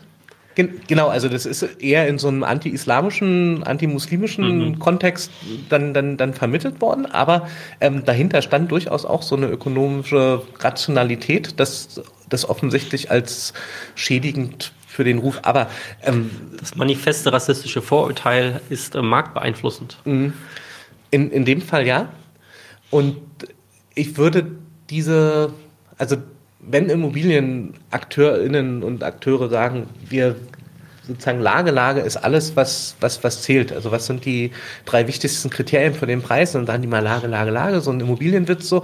Aber in dem Moment, ähm, wo, wo die das selber ernst nehmen, versuchen die natürlich ähm, sozusagen auch alles Mögliche als Lagevorteil zu, zu beschreiben. Und, mhm. und, und, und du sozusagen hast in bestimmten Kontexten dann ja sogar so umgekehrte Effekte, dass, dass, dass es dann Werbung mit Armutsbevölkerung gibt. Also dass, dass gesagt wird, hier ist ganz authentisch oder irgendwie äh, Neukölln oder Kreuzberg als irgendwie äh, echtes Graffiti in der Hauswand. Echtes Graffiti, ja, teilweise hey, wird, wird, es, wird es sozusagen geschützt in ja. den Sanierungsprozessen, oder in Friedrichshain ist es zumindest passiert, ja, oder dass, dass, dass man sagt, also ähm, das ist die Gegend, wo es früher ganz viele besetzte Häuser gab, ob, obwohl die inzwischen geräumt wurden, also wo, wo, wo so ein Image aufgebaut wird ähm, und äh, sich, sich an, an, an unterschiedliche Gruppen richtet. Und, und, und das funktioniert deshalb, weil wir natürlich in, in einer Gesellschaft leben, wo es extrem weit gefächerte, sehr individuell ausgestaltete Präferenzmuster gibt. Ja, und, und, und, und, eben nicht mehr alle die Standardwohnung wollten, wie ich das vorhin aus den 60er Jahren in den suburbanen Eigenheimen gesagt habe, sondern wir alle sind ja auf der Suche nach irgendwas Besonderem. Also so, so wird uns ja diese Individualisierungsgeschichte äh, weiß gemacht, ja, dass, dass wir uns unterscheiden wollen und, und, und Unterschiedlichkeit, Eigenständigkeit, Selbstverwirklichung ähm, große, große Themen sind, die ähm, ja, die, die die Mentalität im, im 21. Jahrhundert offensichtlich prägen sollen. Und, und, und, und, und vor dem Hintergrund ähm, kann ich eigentlich fast alles verkaufen. Ja, also es, es gibt auch Webseiten, die ähm, Werbung machen für das Wohnen in der alten Ostplatte. Also das ist sicher ein spezielles Klientel, was, was, was das annimmt, aber ja. auch da, ähm, weiß nicht, also gibt's gibt es dann Werbung, die sagen, da muss man die Tapete ab, abnehmen und dann wohnt man irgendwie im puren Beton der 80er Jahre. Und ähm, wer es wirklich rau will, ähm, der findet da irgendwie einen ganz authentischen ähm, ein ganz authentisches Wohnumfeld. So und und und und das das das mag für andere. Also du schmunzelst ja schon. Also, also ich bin in der Stadt geboren, also von daher. Genau. Also andere schmunzeln darüber und ja. und so äh, weiß nicht. Also es ist schon wohnlich, ne? Aber also also aber das scheint mir dann doch übertrieben. So. Ja. Ich, ich, ich wollte nur auf den Mechanismus hinaus, also dass, dass, dass es stimmt, dass auch. Ähm, Man kann alles zu einem Unikat machen irgendwo. Dass, dass, dass äh, die Qualität oder die Sozialstruktur ähm, einen Einfluss auf den Preis hat. Aber ähm, gerade in den Aufwertungsprozessen, in, in den Anfangsphasen, ähm, ist der Effekt ja so, dass, dass, dass es gerade attraktiv ist, dass da ähm, noch irgendwas Authentisches ist oder dass, dass da noch Künstler wohnen, die ganz wenig Geld haben, mhm. aber einen ähm, guten Ruf hätten oder wie auch immer. Und, oder zumindest ihre Cafés noch da sind. Mhm. Genau. Und, und das, also diese Aufwertungs- oder symbolischen Aufwertungsprozesse, die, die sind schon sehr, sehr vielfältig und wird jetzt nicht, nicht so einen, so einen Automatismus sehen, dass weil es schon so Klassiker gibt wie Lager am Wasser oder. Nee, klar, also, die, die, also da ist ja die Werbung relativ schnell gemacht. Und auf der anderen Seite, ähm, und das, das ist das Dilemma der Gentrification, ähm, ist natürlich die zu erwartende der zu erwartende Ertragssprung in einem Viertel, was jetzt einen ganz schlechten Ruf hat und ganz niedrige Preise, zu so einem sanierten Yuppie-Glück extrem groß. Also das heißt, wenn es mir gelingt, ähm, Leute mit viel Geld dazu zu überreden, dass sie sich in Kreuzberg oder in Neukölln eine Eigentumswohnung kaufen, ähm, dann ist der Gewinn ja viel, viel größer, als wenn ich das gleiche in Charlottenburg versuche. Also da, da gibt es schon einen höheren Mietpreis. Hm dann kann ich zwar sagen, ich kann den jetzt auch nach, nach oben ausreizen und kann, kann da noch bessere Leute holen, aber gerade in, in den Verdrängungsdynamiken ist es ja attraktiv, dass, dass es aus Perspektive des Immobilienmarktes unterbewertete Viertel sind. Ja, und, und wir, wir haben, kennen, kennen in der Gentrification-Diskussion auch in Berlin, ähm, man weiß nicht, da muss man jetzt wahrscheinlich schon fast 15 oder 20 Jahre zurückgehen, ähm, diese Diskussion, dass, dass Leute gesagt haben, naja, ja, in Prenzlauer Berg, da ging das. Also da, da waren ja auch diese Künstler und, und, und, und die Ostdeutschen waren ja auch gut ausgebildet. Also da, da hätte, also da gab es vielleicht gute Schulen, also da gab es noch die Ostlehrer, die wurden ja ausgetauscht. Also da, da gab es irgendwie so eine Erzählung, als, als ob Gentrifizierung, Aufwertung Verdrängung irgendwas ortsspezifisches. Und, und, und weiß nicht, so um 2006, 2007, als die ersten Diskussionen anfingen, hm, was passiert eigentlich im Norden von Neukölln und an Kreuzberg, gab es tatsächlich auch unter kritischen Leuten die, die, die feste Überzeugung, ähm, nee, Neukölln ist einfach zu schlecht für so einen Aufwertungsprozess. Mhm. Ja, und, und, und, und die, die, die große Schwester oder der große Bruder von ist zu schlecht für den Aufwertungsprozess, ist dann so eine grüne Wischi-Waschi-Position gewesen. So, na, ein bisschen Aufwertung würde hier ja ganz gut tun. Mhm. Also so ein bisschen Durchmischung ähm, in, in dieses Viertel und, und äh, weiß nicht, von heute äh, aus betrachtet wirkt es völlig absurd, ja. dass, dass irgendjemand glaubte, dass, dass ausgerechnet Kreuzberg und Neukölln einen Bogen um die Aufwertung machen und die Verdrängung. So, und, und das vielleicht als, als kleines, ähm, weiß nicht, ob es ein Gegenargument ist, aber ähm, so, eine, so eine Einschränkung, dass, dass, dass die Grundstückspreise jetzt nicht eins zu eins mit, mit, den, ähm, mit dem Ist-Zustand der Bevölkerung harmoniert. Und, und wenn wir uns den, den Gedanken vielleicht noch ausformuliert, ähm, wenn wir uns überlegen, wie kommt denn der Grundstückspreis zustande? Also dann, dann sagt man, naja, das ist der Wert, den der Gutachterausschuss ermittelt hat, der mittlere Grundstückspreis. Wie ermittelt der Gutachterausschuss den Preis? Aus den Verkäufen, die stattgefunden haben. So, das heißt also, es wird, wenn der Grundstückspreis steigt, kann man davon ausgehen, es gab hier Verkäufe, ähm, die einen deutlich höheren Preis hatten als, weiß nicht, vor fünf oder sechs Jahren. So, und jetzt muss man sich fragen, warum ist irgendjemand, der viel Geld hat, bereit, ganz viel Geld für ein Haus in Kreuzberg oder Neukölln auszugeben.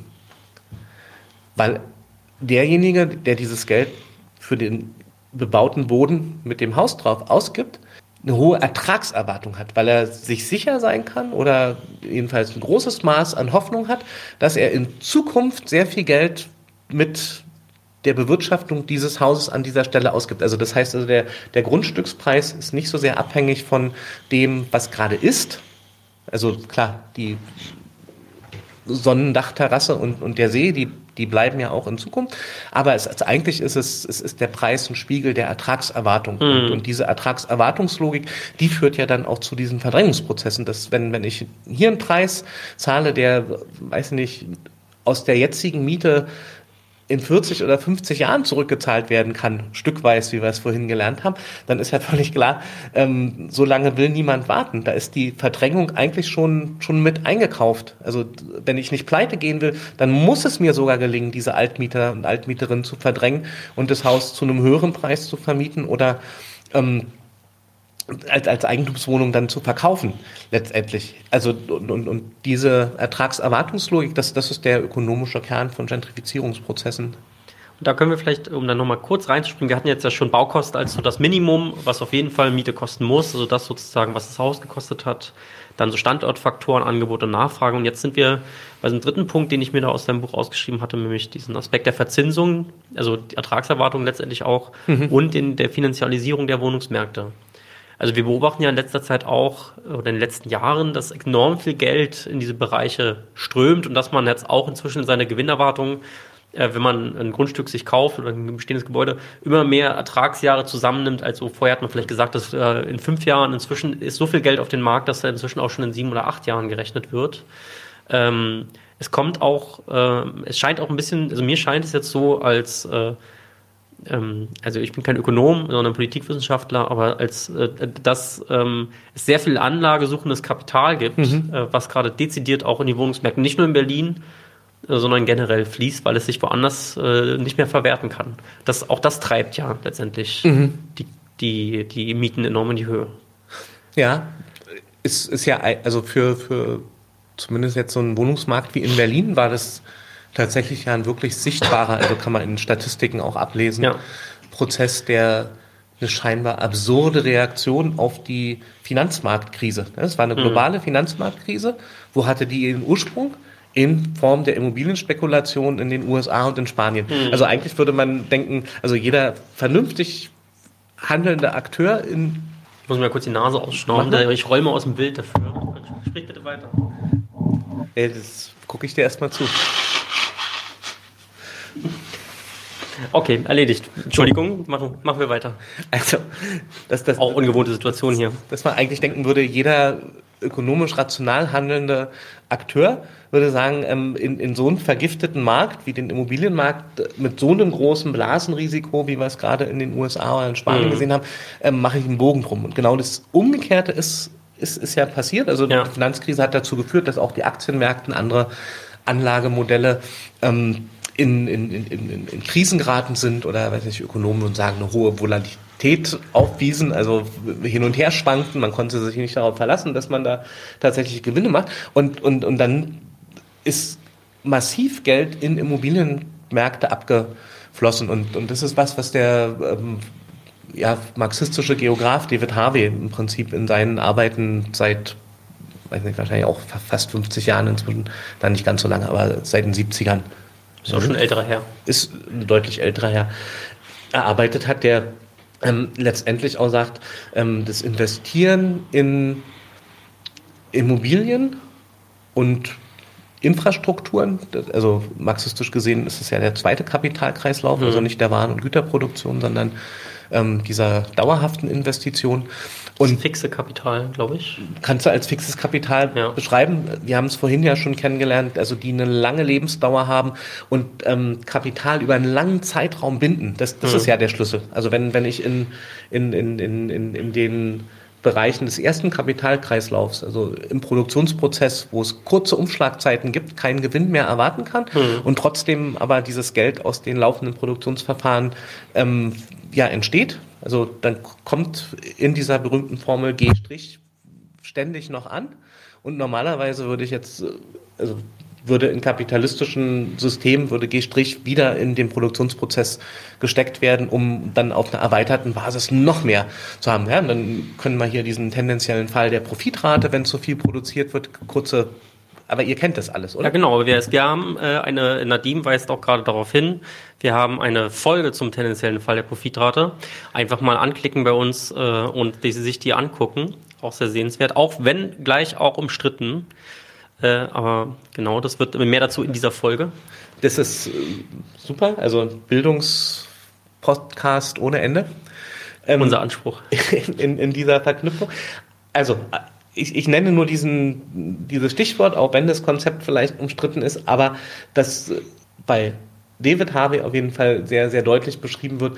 Ähm, es ist ein Rettungsanker für den ersten Kapitalkreislauf, dass überschüssiges Geld in Immobilien angelegt wird, weil es dort stückweise eben nach 20 oder 30 Jahren ähm, gesichert ist und sich dann erst amortisieren muss und, und, und eigentlich dem Kapital so eine Art Verschnaufpause hm. auch, auch, auch gibt. Also das, das ist die ähm, Erklärung, die er hat, warum es eigentlich ähm, beständig diese ungleiche Raumentwicklung gibt, warum es in bestimmten Phasen ganz viel Investition in ähm, den zweiten Kapitalkreislauf, also Infrastrukturen, Gebäude, ähm, Fabrikanlagen etc. Ähm, gibt und das Geld sozusagen nicht im, im, im schnell umschlagenden Produktionsprozess also verwertet wird und akkumuliert wird. Also und, und, und das, das ist glaube ich, der, der Effekt, den wir in den letzten 25, 30 Jahren relativ ähm, stark nehmen. Und ich weiß nicht, wer, wer sich für so ökonomische Prozesse interessiert, ähm, gibt, gibt glaube ich, so diese,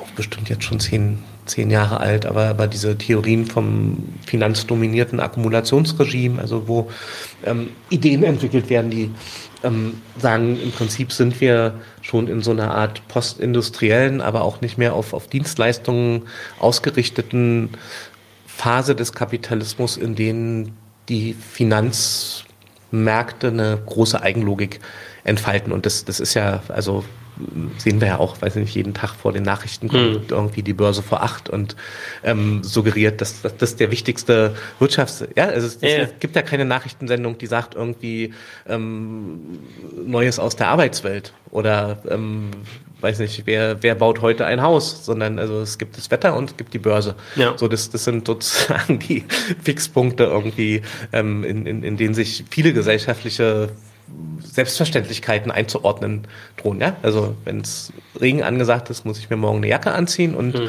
wenn die Börse kriselt, dann ähm, weiß ich, dass in den Nachrichten gleich also eine ähm, Alarmstimmung herrschen wird und alle möglichen ja. Rettungspakete ausgepackt werden müssen etc. Also so, dass das und ich als Individuum Angst um meinen Job haben muss. Ja, selbst wenn, wenn genau. wir wahrscheinlich in der Mehrheit nicht zu denen gehören, die ähm, irgendwelche Gelder in börsennotierte Wirtschaftsunternehmen gesteckt haben. Ja, es sei denn, wir haben eine Riester-Rente oder irgendwas in die Richtung, dann ist über ja. Umwegen auch Teil der Finanzialisierung. Irgendwie sind wir auch alle so Mikroeigentümer und. Ja, diese neoliberale Responsabilisierung, Responsibilisierung. Ja. Also die Eigenverantwortung, die uns eingeredet wird in allen Belangen. Genau, kauft doch Aktien, Leute, dann seid ihr auch nicht mehr arm.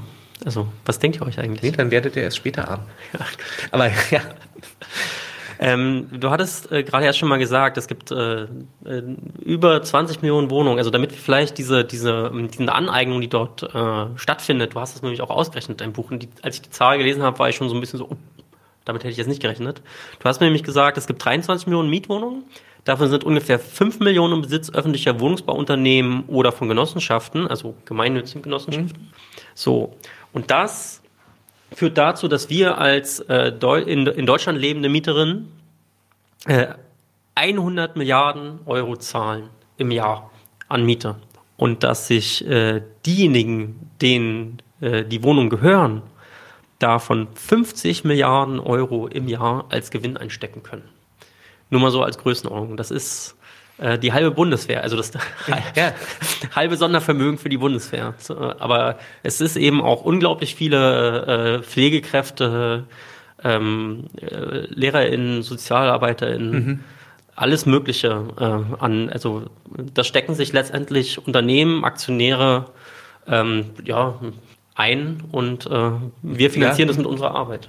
Und Privatvermögen natürlich in genau. ganz vielen Fällen. Und das weiß nicht, die Rechnung basiert auf, also klar, auf Durchschnittszahlen, also mhm. wie, wie, viel kostet die Bewirtschaftung von, von, von der Wohnung, wenn ich die gut instand setzen will, wenn ich da immer mal Reparaturen mache, wenn ich gut verwalten will, wenn ich, weiß nicht, all diese notwendigen Ausgaben für die Wohnung habe. Also bei Vonovia zum Beispiel, die verdienen noch mehr, weil sie nämlich nicht gut verwalten zum Beispiel. Genau, da ist noch ein zweites, zweites ähm, Gewinnfeld dann äh, erschöpft ab, also da wird, wird ein zweites Gewinnfeld ausgeschöpft. Und, und, und, und der Rest ist das, was wir vorhin schon ähm, als sozusagen Verzinsung für, also ist, eigentlich ist das die kapitalisierte Grundrente, hm. wenn man in so marxischen Kategorien denkt, die, die wir mit, mitbezahlen. So. Und, und dann, weiß nicht, wird in öffentlichen Debatten, da, da tauchen dann ja immer Kleinvermieter aus und sagen, ja, das stimmt doch gar nicht, ich habe ja gerade erst das Haus gekauft hm. und ich habe ja noch den Kredit abzuzahlen. Ja. So. Und ähm, Deshalb dürfe die Miete auch nicht sinken, weil neben den Verwaltungsinstandsetzungen und Bewirtschaftungspauschalen ähm, kommen ja diese Kosten für, für, für, für die Zinsen und für die Tilgung hin. Wo man sich aber natürlich fragt, also warum machen wir ja mit anderen auch nicht, sollten wir für irgendjemanden den Aufbau dritten Vermögen, also das, das, also für irgendeinen Dritten den mhm. Aufbau des Vermögens finanzieren. Aber in, in, in der Logik von, von Mietzahlung ist das total fest verankert. So, ja. Also dass, dass, dass die Mieter letztendlich erst den Vermögensaufbau mitfinanzieren, sodass dann der Eigentümer, wenn alles zurückgezahlt ist an die Banken, sagen kann, jetzt ist wirklich mein Haus und dann wird die Miete weitergezahlt und ähm, fließt dann sozusagen tatsächlich als, als, als Mehrwert, als Zins für, für, für dieses aufgebaute Vermögen in, in privater Taschen. Und das ist eine, also tatsächlich eine, eine wirklich fundamentale Umverteilungs- Maschine, die, die, die wir haben. Zumal, ähm, weiß ich schon, schon immer Einkommen und uns vergleichen. Also diejenigen, die Häuser besitzen, also vor allen Dingen die, die sie vermieten, die haben im Durchschnitt natürlich deut, also sowieso schon deutlich höhere Einkommen.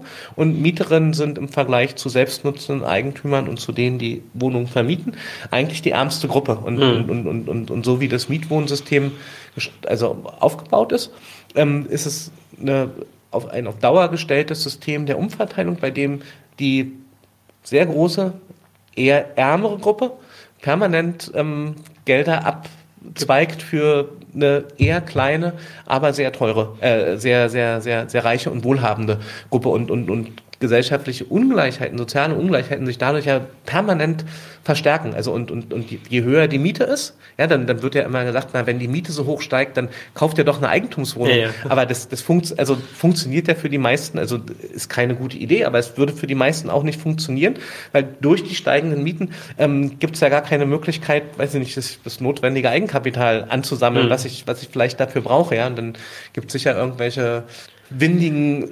Wirtschaftsinstitute, die, die dir erklären, dass du einfach den falschen Sparplan bisher verfolgt Mhm. hast und ähm, vielleicht nicht aufs Bausparbuch, sondern auf irgendeine andere Formel hättest setzen sollen. Aber also de facto bleibt eine massive Umverteilung, die auf Dauer gestellt ist. So. Und das, das ist ein, also finde find ich für, für, für die Fragen, die du vorhin auch hattest, also was für Widersprüche entstehen da, ähm, das ist natürlich ein sozialer Widerspruch, der ähm, vielleicht nicht wie das Klassenverhältnis ähm, Du nimmst mir direkt mein, du nimmst mir eine Frage vorweg. Das zu perfekt. beschreiben ist, ähm, aber ähm, weitere Diskussionen erfordert. Ja. Also es ist ein soziales Verhältnis äh, letztendlich, ein äh, durchaus vergleichbares soziales Verhältnis wie das Klassenverhältnis im klassischen Sinn. Und wie du es schon gesagt hast, es ist ein ständiges äh, Umverteilungsmechanismus, äh, äh, der fest eingeschrieben ist in die kapitalistische Gesellschaft. Und du hast es genannt in deinem Buch auch, ähm, dass es ein Klassenkampf ohne Klassen ist. Auf Seite 112. Muss ich jetzt nachgucken? Ähm, nee, das steht wahrscheinlich so da. Und das, das hat den relativ einfachen Hintergrund, ähm, weiß nicht, bei Marx findet sich ja dieses äh, geflügelte Wort von der Klasse an sich und Klasse für sich. Und ähm, für, für, für, für, für die damalige Zeit, als es, ähm, weiß nicht, um die ersten Bewegungsansätze innerhalb der Arbeiterinnenklasse ging, da war es ja für, für die Marxisten und Marxistinnen total klar, okay, also wir, wir haben hier die großen Klassen, das ist die Klasse des Proletariats, die wird ausgebeutet von der Bourgeoisie und ähm, dieses ökonomische Verhältnis ist ganz klar und die Klasse für sich wird diese Arbeiterklasse und die Klasse der Arbeiter und Arbeiterinnen eigentlich erst, wenn die sich dann selbst als Klasse erkennen und sich formieren in ihren Kämpfen und Auseinandersetzungen, ähm, eine eigene Vorstellung als Klasse bekommen. Und ähm, für die Mieterin, ähm, die, die ja nicht in einem sozusagen ökonomischen Klassenverhältnis, also die, die, dieser Widersprüchlichkeiten zwischen Produktionsmittel und Ausbeutung durch Arbeit, sondern also da, da das soziale Verhältnis ist ein Abhängigkeitsverhältnis, das ist ein sehr ungleiches Verhältnis, also da gibt es ganz viele Ähnlichkeiten zum Klassenverhältnis, aber der, der Kern der Ausbeutung fehlt tatsächlich, also aus, ausgebeutet sozusagen werden die meisten Mieterinnen und Mieter an anderer Stelle, Mhm. also dass, dass ihnen sozusagen ein Teil ihrer Arbeitskraft nicht entlohnt wird oder genau. Und sie dann noch einen großen Teil von, von dem, was sie da an ausgebeuteten Restkapitalien ähm, als Lohn bekommen, ähm, dann, auch dann, dann auch noch einen großen Teil davon abgeben müssen. So, so und, und, und nichtsdestotrotz gibt es diese äh, sozusagen sehr ungleichen Verhältnisse, die ähnlich dem Klassenverhältnis sind. Und das, was wir aber erleben, also gerade in Berlin, ist ja, dass, dass, dass wir tatsächlich sowas wie eine Mieterinnenbewegung haben, also die sich selbst auch als Mieterinnenbewegung definiert, also wo eigentlich so eine Art Klasse für sich da ist ähm, ohne dass es in einem streng marxistischen Sinne eine Klasse an sich an der Stelle gibt. Und, und, und das, das, das beschreibe ich da so ein bisschen, ähm, gibt es auch von, von Lisa Vollmer und Dieter Ring zwei ähm, Soziologin, Stadtplanerin, ähm, arbeiten, die, die sehr, sehr gut herausarbeiten, dass das auch aus so einer soziologischen Perspektive, was sind eigentlich soziale Bewegungen, ähm, sagen, die Mieterinnenbewegung ist wirklich eine eigenständige Bewegung. Also so wie man früher gesagt hat, die Umweltbewegung oder die Frauenbewegung, also so in, in dieser Bewegungsforschung ist jetzt nicht mein Hauptthemenfeld. Aber also da, da gibt es so klassische Bezugspunkte, Definitionsrahmen, was macht so eine Bewegung aus und die zeigen da sehr deutlich, also die Mieterinnenbewegung ist eine eigenständige Bewegung, die, die eigenständige Forderungen herausbringt, eigene Institutionen hat. Ähm, in, Eine eigene Partei. Es gibt ja auch die Mieterpartei. Ja, die ist jetzt noch nicht so, relevant, aber- super erfolgreich, aber das ist noch nicht das Kennzeichen von sozialen Bewegungen, dass sie Mhm. jeweils eine eigene Partei hervorbringen, sondern ähm, dass, dass, dass, dass sie einen gemeinsamen Erfahrungsraum haben, dass, dass es gemeinsam geteilte Forderungen gibt und ähm, letztendlich eine kollektive Form der Aktivität. So, und, und, und alle Merkmale ähm, haben wir in Berlin definitiv, aber weiß nicht, wenn man dran denkt, dass, dass selbst in, in, in, in, in, in weiß nicht, aus Berliner Perspektive konservativen Bayern ähm, das, das, das einen Ansatz zu einem Volksbegehren für einen Mietenstopp gegeben hat. Also der ist auch dort vom Verfassungsgericht, vom Bayerischen aber zurückgewiesen worden. Also dann, dann, dann, dann sieht man auch, dass das eine bundesweite Bewegung inzwischen ist, die sich da konstituiert hat und, und das ja auch wirklich in fast allen Städten Mietergruppen gibt. Also die, die nicht nur im Deutschen Mieterbund und den lokalen Mietervereinen organisiert sind, sondern auch darüber hinaus ist nicht das Mietenstoppbündnis, das bundesweite Mietenwahnsinnbündnis, also unglaubliche Vielfalt an, an Institutionen, die da hervorgebracht wurden. Ja. Äh, also für Engels äh, wäre das, oh, vielleicht um das kurz nochmal den äh, Rückgriff zu der, der Alt, also der, zu den klassischen Klassen äh, zu gehen, ist es äh, das Wohnungsproblem ein Problem der kleinbürgerlichen und äh, Klassen und des Proletariats. Ähm, eine Klasse an sich hat sich aber kann man, also ich glaube, ich finde, also ich finde deine Argumentation sehr überzeugend und letztendlich gibt es ja auch tatsächlich einen Klassenkampf in der, in der Mietenfrage und gerade wir in Berlin, du hast es schon angesprochen, es mhm. gibt Mieterbewegung, die gut verankert ist. Äh, ja. Und aus dieser heraus hat sich ja auch nun ein der erste, äh, ähm, die erste realistische oder einigermaßen realistische Bewegung zur Anwendung des Artikel 15 des Grundgesetzes, nämlich der Vergesellschaftung von Grund und Boden oder Industrie und in diesem konkreten Fall Wohnungsunternehmen mit oder Privatpersonen mit über 3000 Wohnungen herausgebildet. Also kann man ja eindeutig auch von äh, Klassenkampf sprechen und durchaus erfolgreich. Also eine Million 35.950 Menschen in Berlin haben für die Vergesellschaftung abgestimmt. Ähm, das ist ja eigentlich ein riesiger Erfolg. Und das, tatsächlich, mhm. also seit 49 gibt es das Grundgesetz. Es gab in den 80er Jahren äh, wohl eine Unterschriftensammlung von der IG Metall, ähm, dass, äh, die dafür geworben hat, die Schwerindustrie zu vergesellschaften, ist ausgesessen worden von der damaligen Bundesregierung. Ähm, in diesem Fall gab es ein erfolgreiches äh, erfolgreichen Volksentscheid. Das ist ja auch eine unglaubliche Leistung, die sonst, also die klassische Arbeit in Bewegung eben, wie das Beispiel gerade, mhm. nicht äh, hinbekommen hat. Also ist ja auch schon beeindruckend. Und der Leidensdruck ist ja auch groß. Ja, das, das spielt sicher eine extrem große Rolle. Also das, das mietenpolitische Fragen in Berlin, glaube ich, für viele Leute mit ihren Alltagserfahrungen verbunden sind und, und, und deshalb auch vielleicht für Leute, die, die, die von außerhalb auf Berlin gucken, denken, oh, also sind die dann völlig verrückt geworden, irgendwie erst hier einen Mietendeckel und den Markt außen äh, Angeln heben und jetzt auch noch enteignen.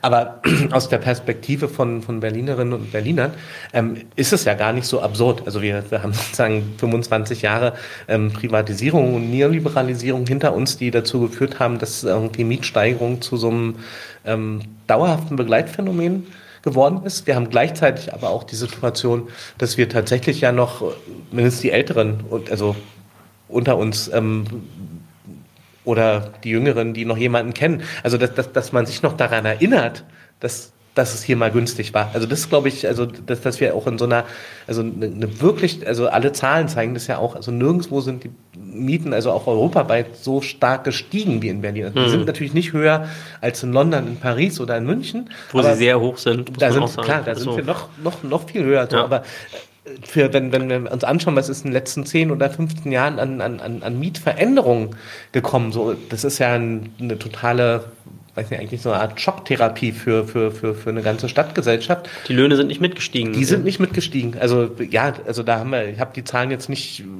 parat, aber also das ist ein wirklich krasses Missverhältnis so. Und, und, und das ist, glaube ich, also die, die, die Realität der, der, des, der Wohnungskrise ist, ist so greifbar. Und also dass, dass, dass, dass das Menschen glaube ich, anregt, ähm, auch, auch starke Forderungen oder vielleicht auf den ersten Blick radikal klingende Forderungen zu unterstützen. Zweitens, ähm, wir haben vorhin ja schon über Gentrification gesprochen. Das ist ja noch so eine Phase gewesen, die es vor zehn Jahren gab, wo wir im Prinzip gesagt haben, naja, also klar gibt es die Wohnungsfrage in Berlin, aber jetzt im Moment ist die gerade in Prenzlauer Berg und dann als nächstes kommt Kreuzberg und ähm, dann, weiß nicht, gab es irgendwie diese ähm, Partygespräche, also was ist als nächster der Wedding? Kommt, der, der Wedding kommt, kommt kommt der Wedding. Der Wedding kommt, ich wohne im Wedding und hm. der Wedding kommt leider. Ja, und das, was, was wir damit gemeint haben, war ja, ähm, dass dort die Mieten steigen. Die Mieten ja, ja. sind ja also selbst im Kosmosviertel gestiegen. Ja. Also das, das ist irgendwie ganz im Südosten, kurz vor Schönefeld Viertel, und im also. Märkischen Viertel und in Marzahn und Lichtenberg. Also das, das heißt also, das ist auch eine stadtweite Erfahrung und, und deshalb war es, glaube ich, ja auch so, dass, dass, dass bei dem Volksentscheid selber, wenn man nach den Bezirken gegangen ist, also klar waren in, in den Innenstadtgebieten, da waren extrem hohe Zustimmungsraten, aber ich glaube... Es ähm, hat auch was mehr was mit der Struktur der Kiezteams tatsächlich ja. zu tun, also weil dort die Kiezteams aktiver waren als in den Außenstadtbezirken. Na, ich versuche ja gerade das, das, Argument zu bringen, also dass die gesellschaftlichen Verhältnisse diesen Volksentscheid zum Erfolg getragen ja, haben und nicht der individuelle Erfolg einer Initiative. Ja. Und, und, mein Argument wäre eher, dass das auch dazu, also, also schon zu sehen ist, dort, wo die Mieten besonders stark gestiegen sind, wo es besonders drastische Veränderungen in den letzten Jahren gab, ist, ist der Erfolg noch größer. Aber wir, wir sehen ja auch, dass, glaube ich, bis, bis auf zwei Bezirke es überall Mehrheiten für, für die Enteignung mhm. gab. Ja, die Enteignungszwecke der Vergesellschaftung, wie es im Artikel 15 steht. So. Und, und das, das, das ist, glaube ich, eine, eine Situation, die, die Berlin schon ein bisschen außergewöhnlich macht und ähm, die diese sehr, sehr starke Bewegung mit, mit hervorgebracht hat.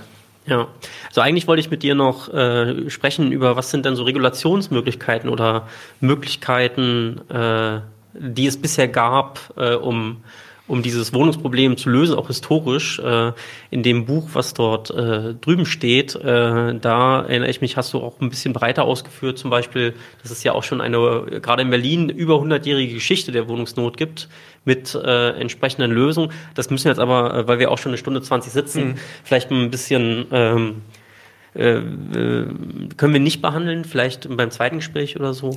äh, also tatsächlich kann man, glaube ich, ganz kurz sagen, dass äh, die Geschichte der Regulation dieser Frage in Deutschland immer sehr, äh, sag ich mal, den Erfordernissen des Marktes angepasst war, um es vielleicht mal so oberflächlich auszudrücken. Aber ich würde gerne mal ein bisschen bei Deutsche Wohnen und Co. Äh, bleiben, weil äh, gut, äh, der Volksentscheid hat gewonnen. Gleichzeitig war es kein Gesetzesvolksentscheid, sondern ein Auftrag an den Senat.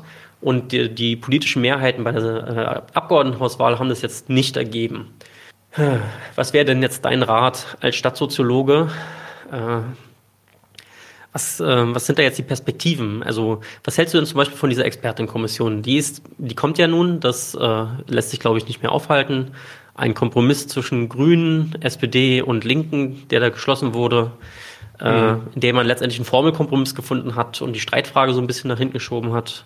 Hast du Erwartungen an diese Expertenkommission? Wenn ja, welche sind das? Na, ich fand die, also Ausgangslage hast du ja sehr gut beschrieben. Also die, die hat ja schon vor den Wahlen eigentlich die öffentliche Diskussion in Berlin begleitet, dass es so eine Konstellation gab von den drei Regierungsparteien von Rot-Grün-Rot oder Rot-Rot-Grün, je nachdem, wer da wann die Nase vorn hat war es ja so, dass es eine Partei äh, den, den, den Volksentscheid unterstützt hat und auch aktiv sammeln war, dass es eine zweite Partei gab, die ähm, das zumindest als Ultima Ratio bezeichnet hat, die mhm. Grünen, die gesagt haben, also, mh, hm, also wenn gar nichts anderes geht, dann müssen wir auch enteignen, aber eigentlich würden wir uns lieber andere Instrumente ähm, wünschen und, und, und die Enteignungskampagne quasi als Druckmittel gegenüber der Wohnungswirtschaft. Und dann haben wir den dritten Koalitionspartner, der, glaube ich, auch aus der Not heraus das linke Position ähm, von Linken und Grünen in Berlin eigentlich im Bereich der Mietenpolitik schon besetzt waren. So eine ähm, sozusagen eher immobilienwirtschaftsfreundliche Position eingenommen hat, die SPD, die gesagt hat, also wir ähm, wollen jetzt Kooperation statt Konfrontation und damit war nicht gemeint, dass man, weiß nicht, vor der nächsten Räumung mit den ehemaligen Hausbesetzern kooperiert, sondern dass man sich im Bündnis mit der Immobilienwirtschaft hinsetzt, ähm, statt mit Mietendeckeln und Enteignungsforderungen ähm, den Neubau abzuwürgen. Ja, so, so argumentiert, glaube ich, die SPD im Wesentlichen hm. im Moment. Und, und ähm, Wobei es ja auch schon eine gewisse historische Nähe der SPD zu äh, bestimmten Akteuren des Immobilienkapitals nee, also, gibt. Also wir, wir, wir haben in, in Berlin wie in fast allen anderen Städten eine ausgeprägte Immobilienverwertungskoalition. Also das, das heißt, ähm, die, die Interessen der Grundeigentümer und Immobilienbesitzerinnen sind in der Politik fest verankert, die mhm. sind in Medien und Wissenschaft fest verankert und ähm, da muss ich in, also weiß nicht, wenn, wenn ich irgendwo auftrete, muss ich mich häufig so auch, auch rechtfertigen. Also hm. darf man denn als Wissenschaftler so klare Positionen beziehen? Und es gibt aber andere, die sozusagen völlig selbstverständlich natürlich für ähm, alle möglichen Wirtschaftsverbände ähm, ihre Studien machen und ähm, den, die Marktverhältnisse einfach affirmieren in ihrer Arbeit oder als, als, als gegeben voraussetzen. So. Und also das, da, da gibt es schon, klar, also eine Immobilienverwertungskoalition, die, die, die ganz stark auch mit ähm, oder traditionell mit SPD-Funktionären ähm, verbunden ist und, und eine große Nähe da ist. Aber ich würde sagen, also das ist natürlich auch eine, weiß nicht, also glaube, dass, dass viele in Berlin sagen, ähm, welche SPD meinst du denn, wenn du von denen hm. redest? Also, also die, die sind sich ja auch nicht einig. Es gibt sozusagen hm. ganz, ganz, ganz, ganz aufrechte ähm, SPD-Genossinnen, die ähm, zu ganz vielen Fragen sehr vernünftige Forderungen haben. Es gab SPD-Ortsgruppen, die selber aktiv gesammelt haben für ähm, Deutsche Wohnen und Co. enteignen. Also das ist natürlich jetzt auch nicht so ein monolithischer Block, sondern da ähm, haben sich aber im Moment diejenigen durchgesetzt, die ähm, offensichtlich ganz stark gegen das Volksbegehren ähm, mobilisieren und den Volksentscheid, ähm, sagen sie ja auch, nicht, nicht umsetzen wollen. Ja. Und, und das, das, das ist jetzt zum, zum einen, glaube ich, tatsächlich ein demokratietheoretisches Problem. Also das dürfte einer äh, pro forma progressiven Regierungsmehrheit, also sozusagen, mhm. also viel linker als, als, als, als Rot-Rot-Grün oder Rot-Grün-Rot, ähm, wirst du ja eine Regierung in Berlin zur, äh, zurzeit nicht, nicht nicht, nicht hinbekommen. Hm. Und, und, und, und wenn die sich hinstellt und sagt, wir ignorieren ähm, einen Volksentscheid, der mit fast 60 Prozent der abgegebenen Stimmen Erfolg hatte, das, das ist, ist, ist, ist natürlich ein Problem. Und deshalb sozusagen kommt, glaube ich, auch so ein, ist im Koalitionsvertrag und jetzt auch in der aktuellen Diskussion werden, werden diese Formelkompromisse ganz stark ähm, gefunden und, und, und die lassen im Moment ja für alle Seiten sozusagen positive Wasserstandsmeldung geben. Ja, also die, die SPD kann genau. sagen.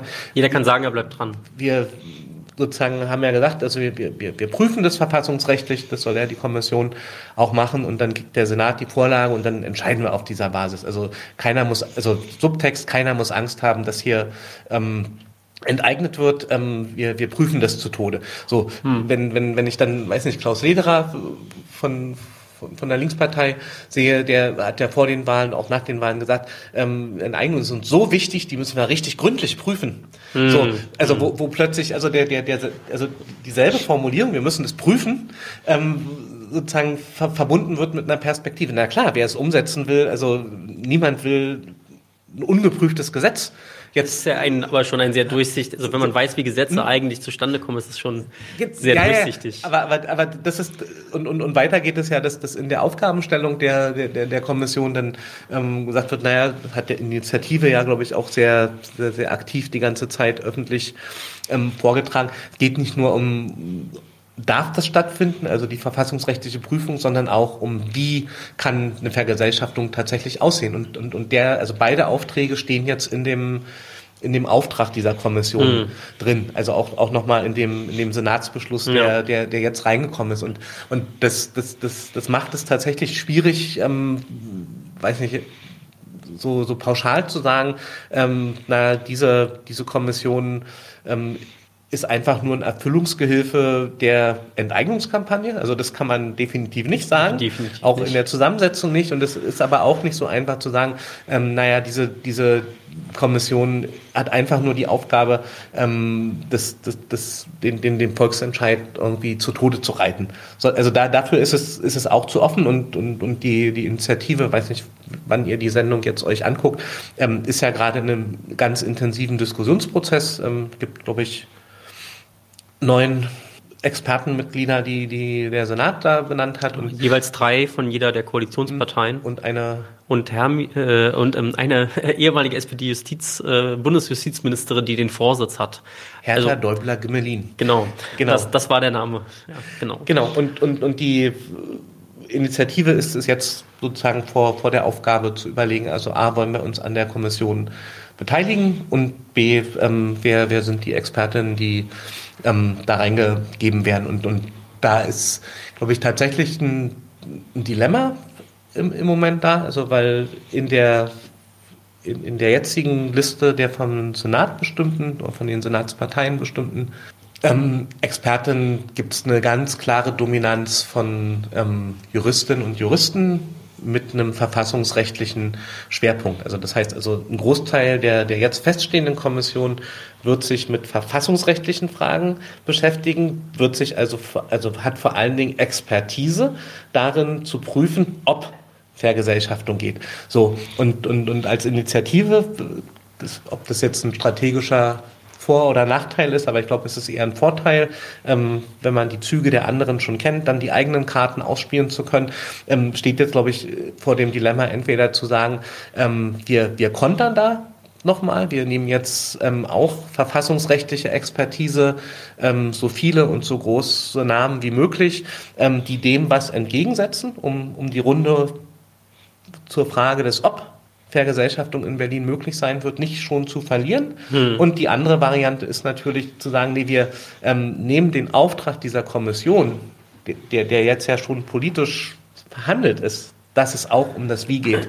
So ernst, dass, dass wir Fragen ähm, der Wohnungswirtschaft, der Wohnversorgung, der Art und Weise, wie ein vergesellschafteter Bestand organisiert werden kann, wie eine konkrete Übertragung stattfindet, wie Mietermitbestimmung darin passiert. Also sozusagen all die, also suchen uns exakt dafür die Expertinnen und Experten raus. Und, und beides ist, ist sozusagen eigentlich müsste die Initiative, hatte sie ja auch ursprünglich gefordert, 60 Prozent der mm.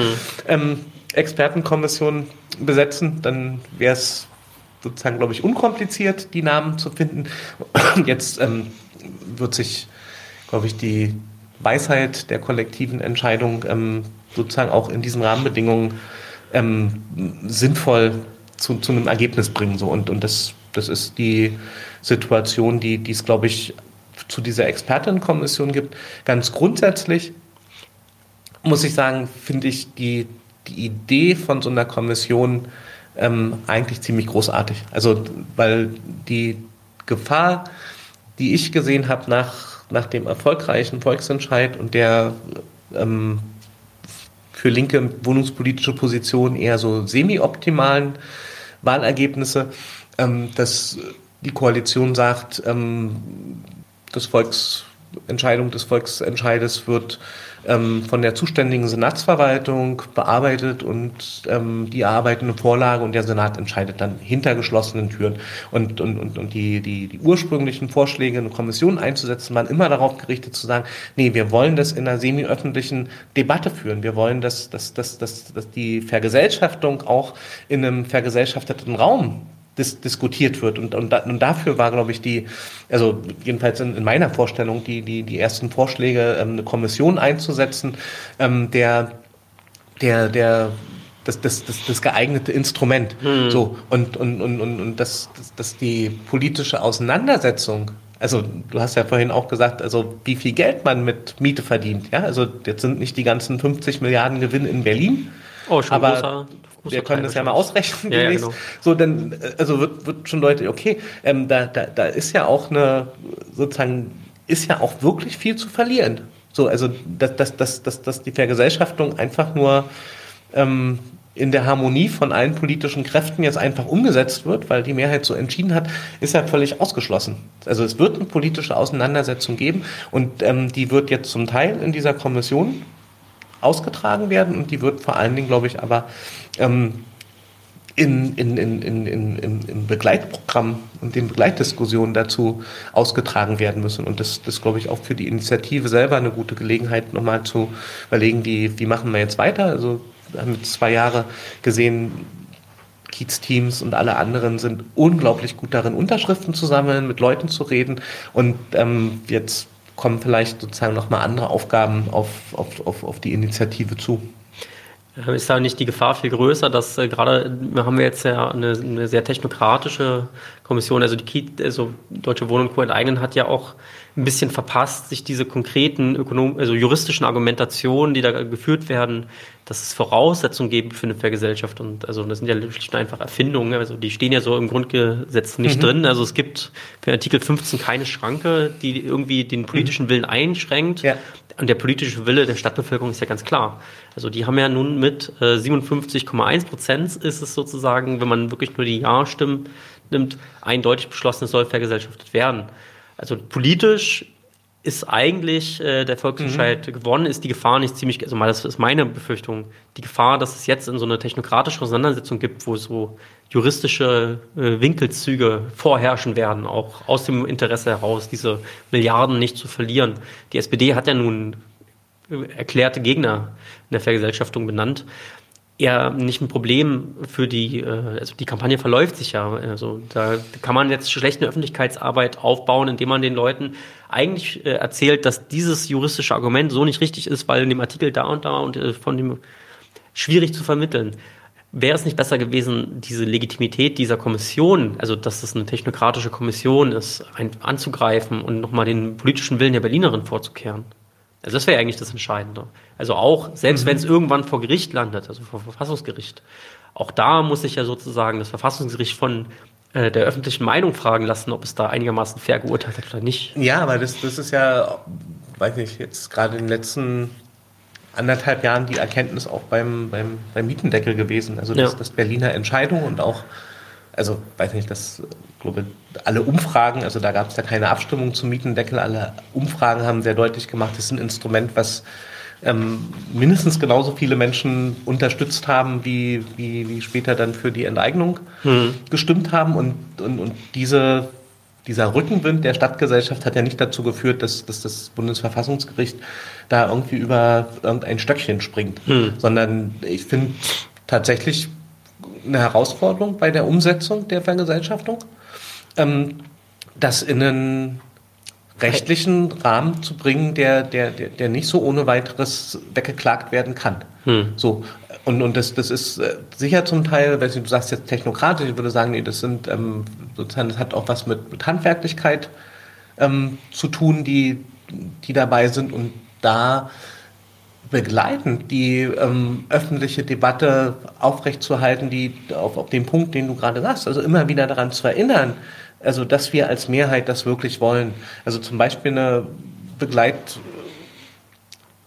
zu haben, ähm, die, die nochmal auf die Wohnungsfragen auf, aufmerksam macht. Das, das wird ganz viele, ähm, die uns ja politisch auch begleiten, ähm, Fragen geben. Ähm, na, habt ihr denn, weiß nicht, alle rechtlichen Instrumente müssen ja irgendwie immer auch angemessen sein, sagt, sagen die Juristen. Ja, und dann, dann, dann sagen die, habt ihr denn alle anderen Mittel ausprobiert? Und dann ähm, ist es total sinnvoll, wenn man gute Zahlen und Fakten hat, haben wir vorhin kurz besprochen, warum dieses Neubauprogramm nicht zu der Lösung führt, die wir für die 240.000 Wohnungen brauchen von, von, von Mieterinnen und Mietern, die bei der mhm. Deutschen Wohnen oder Vonovia und den anderen großen Konzernen wohnen. Ja, oder dass, dass man sagt, ähm, eure Förderprogramme, ähm, die verfehlen die Wirkung aus den und den Gründen. Ja, oder die, die, die sind so kleinmaßstäblich, dass sie, dass sie gar keinen Effekt haben können. Aber also das sind ja Argumente, die, die, die auch erarbeitet und, und hervorgebracht werden müssen. Und das finde ich jetzt gar nicht, also dass, dass, dass so ein Gesetz nicht von einem Tag auf den anderen geschrieben wird, finde find, find ich total nachvollziehbar. Mhm. Also, und, und dass, dass das also da, weiß ich jetzt, Kommission soll ein Jahr lang tagen, finde ich jetzt nicht, nicht, nicht völlig absurd, dass, dass so viel Zeit gebraucht wird, um für einen Gesetzgebungsprozess alle möglichen Aspekte zu beleuchten und zu bedenken und nochmal Wissensbestände einzuholen und, und, und, und dass dieser Prozess des Nachdenkens, wie kann vergesellschaftet werden, wie kann die Vergesellschaftung konkret umgesetzt werden, unter öffentlicher Beobachtung, mit öffentlicher Intervention stattfindet, das finde ich total großartig, ja. Und, und, und wenn wir, also, weiß nicht, vielleicht mal von, von dem, von, von der Berliner Perspektive ähm, weggehen, wo, wo man sagen kann, ähm, ja, die Mehrheit hat dafür gestimmt, wir wollen jetzt, dass die Regierung das einfach umsetzt. Ähm, glaube, dass das überall außerhalb von Berlin und außerhalb von Deutschland auch ähm, das total wahnwitzig wirkt. Also, dass, dass, dass wir eine Regierung haben, die durch einen Volksentscheid gezwungen wird, eine Kommission einzusetzen, die prüft, wie wir große Wohnungskonzerne ähm, enteignen. Also, weil, weil, weil es, glaube ich, nach außen hin ähm, auch signalisiert, ähm, der Volksentscheid wird nicht einfach ignoriert, sondern also der, der führt dazu, dass, dass, praktische politische und Verwaltungsarbeit jetzt, also gerade, dann stimmt vielleicht auch das mit dem Technokratischen, dann ist das gar nicht so schlecht. Also, dass sich jetzt die Technokraten damit beschäftigen müssen. Dass, dass man nicht daran, also ich, ich würde es, glaube ich, optimistischer einschätzen und ähm, glaube, selbst wenn du recht hast, dass, dass, dass es letztendlich ist es eine politische Frage von politischen Mehrheitsverhältnissen, die wird man auch vermutlich auf der Straße und in ähm, sichtbaren Protesten immer mal wieder aktivieren müssen. Aber ähm, wir sollten es glaube ich, der jetzigen Regierungskonstellation auch nicht so einfach machen, ähm, eine, eine Argumentation zu finden, warum man den, den Volksentscheid ähm, nicht umsetzen kann. Also das, das, also das, das, das wäre meine Erwartung an die also an viele von den Expertinnen, die jetzt da in diese Expertinnenkommission gehen, also dass, dass, dass sie sich da auch mit all ihrer Fachexpertise so stark einbringen, dass, dass, dass, dass deutlich wird, nee, eigentlich ist es nicht so eindeutig, dass du es ignorieren kannst. Also das, das wünscht sich ja die regierende Bürgermeisterin, dass da ihre irgendwie drei verfassungsrechtlichen mhm ähm, Koryphäen am Ende sagen, es gibt drei Gründe, warum man das nicht machen darf. Und dann kann sie sich zurücklehnen und ähm, kann, kann sagen, tut mir total leid, also ich mag die Mieter in der Stadt wirklich sehr, aber an der Stelle hm, hm, hm, ähm, kommt doch zum Bündnis für den Neubau. So, so und, und, und dem was entgegenzusetzen, das, das ist, das ist, glaube ich, die Aufgabe von, von der Kommission jetzt. Und, und das auch öffentlich zu machen, dass, dass man nicht sagen kann, ähm, naja, da gab es unterschiedliche Meinungen, wir haben uns auf, also für die, für die eine entschieden, sondern das mit möglichster Klarheit auch herauszuarbeiten, dass, dass es totaler Bullshit ist, wenn ähm, jetzt gesagt wird, irgendwie in der Berliner Verfassung steht aber die Enteignung gar nicht drin. Also ja, beim Berliner Mietendeckel wurde uns allen erklärt, Bundesrecht schlägt lokales Recht. Genau. und, und, und jetzt kommen irgendwelche Verfassungsrichter und, und, und zaubern auf dem Hut irgendwie das Eigentum in Berlin ist aber stärker geschützt als im Bund, also was ja völlig absurde, ist, also auch, auch, auch gibt es ja inzwischen genug Belege, dass das auch rechtshistorisch äh, keine, keine ähm, erfolgversprechende Argumentation ist, aber also die, die, diese, ja, diesen Nonsens äh, zu entkräften das, das, und, und dass das in der Öffentlichkeit stattfindet und dass das vielleicht auch in einer Form stattfindet, wenn es in Kommissionen diskutiert wird, die einfacher politisch zu übersetzen ist als, als, als so eine Schlacht von Gutachten, die wir ja auch schon haben. Also gab ja diese Gutachten und ähm, da, weiß ich nicht, ich möchte mich nicht zu weit aus dem Fenster hängen, aber ich glaube, dass, dass selbst von denen, die bei DWE aktiv waren, ähm, nicht alle, alle Gutachten gelesen und verstanden haben, sondern mhm. dass, dass das so ein Hintergrundrauschen war und, und, und das, das, das gut zu vermitteln, dass es wirklich gute Gründe gibt ähm, und gute Wege, wie eine Vergesellschaftung umgesetzt werden kann. Das finde ich total sinnvoll, dass das jetzt stattfindet. Ich finde es auch natürlich äh, sinnvoll, dass man darüber nachdenkt, aber ich, eben, man muss auch sagen, es hätte auch andere Wege gehen können, als äh, letztendlich diese politische Entscheidung damit auch noch mehr hinauszuzögern. Und das ist mehr als das ist es am Ende ja auch nicht. Steht im Koalitionsvertrag ja auch so drin. Am Ende entscheidet der Senat. Also am Ende ja. ist es wieder die politische Entscheidung.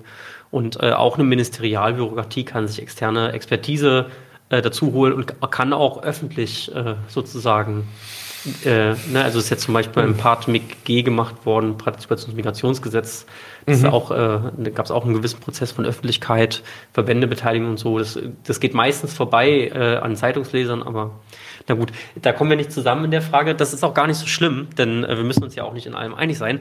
Wir sind jetzt schon eine Stunde und 40 am Sprechen und ich würde äh, noch schnell ein paar Fragen vielleicht äh, mit, äh, mit dir durchgehen. Ähm, ich habe ja eine interessante äh, noch direkt gefunden, nämlich die Frage, welche Rolle auf dem Wohnungsmarkt so Stadtteilinitiativen und Quartiersmanagement und Kreativwirtschaft spielt. Das sind drei verschiedene Dinge jetzt tatsächlich. Ne? Also Quartiersmanagement ist ja im weitesten Sinne öffentlich bezahlte soziale Arbeit mhm. und Stadtteilinitiativen ist tatsächlich das, was man wirklich als so Zivilgesellschaft, was man sich darunter äh, intuitiv vorstellt, wenn man den Begriff hört. Also nicht, nicht Gramsci, sondern genau. Mhm. Ja, Hättest du darauf eine Antwort? Das ist auch schon wieder eine sehr große Frage. Aber ich muss dich bitten, dich kurz zu halten, weil wir schon so ja, viel das Zeit... ist echt ein weites Feld. Also ich glaube, so das Quartiersmanagement, das hast du ja beschrieben, also als eine sozusagen staatlich organisierte Intervention auf Quartiersebene, ist historisch ähm, tatsächlich die, der, der Versuch, den Zusammenbruch von, von Wohlfahrtsleistungen in, in, in unserer Gesellschaft zu kompensieren. Also, ja. also wir haben sozusagen zuerst Hartz IV eigen, also reicht von der zeitlichen Dimension nicht ganz, aber es wurden zuerst Sozialleistungen gekürzt, es wurden die Regelförderungen im sozialen Wohnungsbau eingeschränkt. Dann hat man gesehen, ähm, es gibt Viertel, die haben echt eine negative soziale Dynamik und dann ähm, kommen sozusagen die Reparaturtrupps des Quartiersmanagements und haben dann in Berlin zumindest in den ersten Jahren des Quartiersmanagements ähm, eigentlich eine Aufwertungsstrategie gefahren und haben ähm, gesagt, also das, was, was, was, was wir hier in den Vierteln unterstützen müssen, ist, dass die Mittelschicht nicht noch weiter auf, ablehnen und dann, mhm. dann hast du ein Instrument, was sagt, ähm, du wirst hier eingesetzt, weil es dem Viertel so dreckig geht und dein, dein Hauptaugenmerk ist darauf, dass du wenigstens die, denen es nicht so dreckig geht, irgendwie, dass du die glücklich machst. Also ja. gab es ja Dutzende ähm, Streitigkeiten auch mit Quartiersmanagement. Praxis sieht inzwischen in Berlin ein bisschen anders aus. Also da ähm, ist standardmäßig bei ganz vielen eine Mieterinnenberatung mit dabei mhm. ähm, und haben schon gesehen, ähm, dass eine Verdrängung ähm, sozusagen auch keine Quartiersperspektive ist. Das ist schon mal ähm, sehr gut, aber ähm, haben keine, also glaube ich, für die, für die, für den Wohnungsmarkt tatsächlich eine sehr geringe Auswirkung. Und anders ist es bei den Stadtteilinitiativen, die ähm, du ansprichst, weil die ja häufig in konkreten Konflikten entstehen. Also durch Aufwertung und Verdrängung, durch Großprojekte, die, die ähm, vielleicht verhindert werden sollen. Ähm, Stadtteilinitiativen, die, die an einzelnen Verkaufsfällen sich, sich, sich organisieren. Und die sind, glaube ich, in Berlin zusammen mit den vielen Hausgemeinschaften und Mieterinitiativen so der Kern von dem, was wir vorhin als, als, als Mieterbewegung gesehen haben. Und, und das spielt, glaube ich, vielleicht nicht auf Quartiersebene, aber insgesamt für Berlin schon eine sehr, sehr große Rolle, dass es eine ähm, ganz klare Wahrnehmbarkeit gibt und dass, dass, dass, dass, dass niemand leugnen würde. Hm. Heute, also wir waren vorhin dabei, dass es dass Zeiten gab, wo gesagt wurde, es gibt keine Gentrification hm. und heute kann niemand sich hinstellen und sagen, es gibt keinen Mietenwahnsinn in Berlin. Ja. Also das, das und du würdest anders nennen. Ja, aber, aber genau also gibt, gibt ja die Initiative, die, die genau. so nennt, oder es gibt keine Wohnungskrise in Berlin, sondern und, und, und das, das ist auch, also klar, das, das ist einerseits den, den Fakten geschuldet, aber es ist auch eine ähm, Stärke von, von vielen Stadtteilinitiativen und ähm, den Druck, den sie Mieter, auch letztendlich machen Mieterinitiativen, die es, die es gab, die das sichtbar gemacht haben.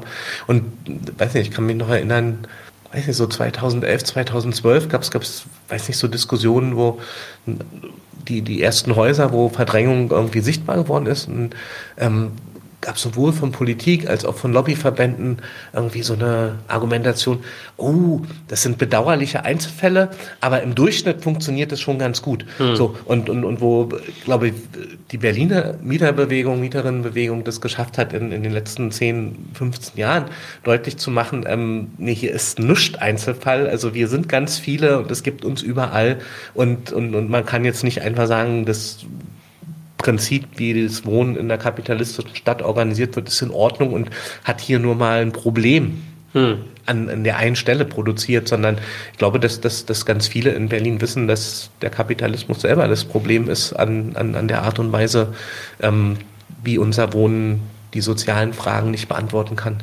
Dann vom äh, ebenfalls äh, von Nightmare Reality, das haben wir auch schon ein bisschen äh, besprochen auf jeden Fall äh, ob bei der Gentrifizierung nicht auch das kulturelle bzw. symbolische Kapital der Bewohnerinnen von den Besitzenden angeeignet und ökonomisch in Wert gesetzt wird. Ja, klar, und, das ist das. Genau. Ähm, kann man bei Sharon Sukin, amerikanische Soziologin, Stadtforscherin, die hat es sehr, sehr schön beschrieben und, und, und, und, beschreibt eigentlich, wie das kulturelle und soziale Kapital von weiß nicht, vielleicht Kreativen, von Einzelnen, von den Bewohnerinnen, die ihren Stadtteil schön machen, auf den Raum übertragen wird, also dass, dass sich der, der, der Raum mit dem Image von, das ist das Künstlerviertel, das ist Kreativviertel, das ist das Diversity-Quartier oder was auch immer, sozusagen aufsaugt und dieses raumbezogene Image dann ähm, ökonomisch in Wert gesetzt wird, indem dann haben wir vorhin auch über die verschiedenen Werbestrategien zum Hochtreiben von Preisen gesprochen und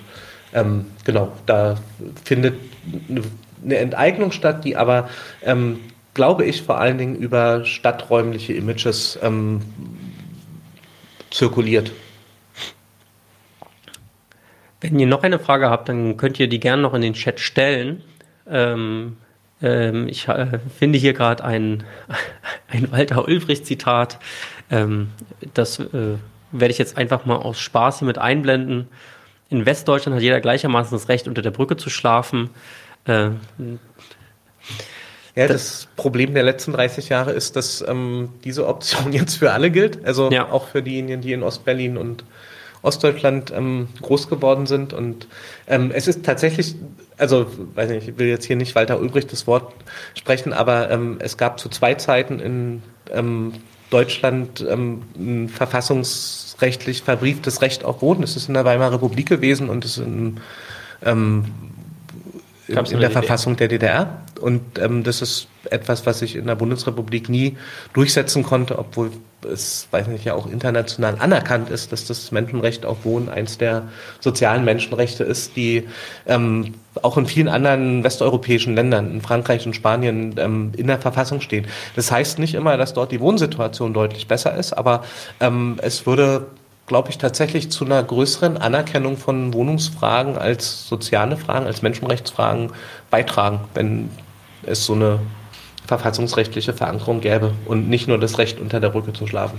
Man auch sagen muss, dass natürlich auch in der DDR nach wie vor Wohnungsknappheit herrschte, also bis 89. Also es war sehr, also ich kenne es aus hm. familiären Erzählungen, es war sehr schwer tatsächlich eine Wohnung zu bekommen. Deswegen äh, hat man früh geheiratet, früh Kinder bekommen, weil einen das äh, bevorteilt hat in der Wohnungsvergabe. Mhm. Es letztendlich kam man an die eigene Zielsetzung auch nicht ran. Muss man sich auch dann äh, genau. so, ehr, so, ehrlich machen. Und ganz viele prekäre Wohnverhältnisse in den Altbaugebieten, weil ja genau. gesellschaftlichen Ressourcen fast ausschließlich in die Neubauprogramme gesteckt wurden und ähm, entsprechend dann gründerzeitliche Altbauten mit wirklich fürchterlichen Verhältnissen ähm, zur, zur Wohnversorgung übrig blieben. Und ja.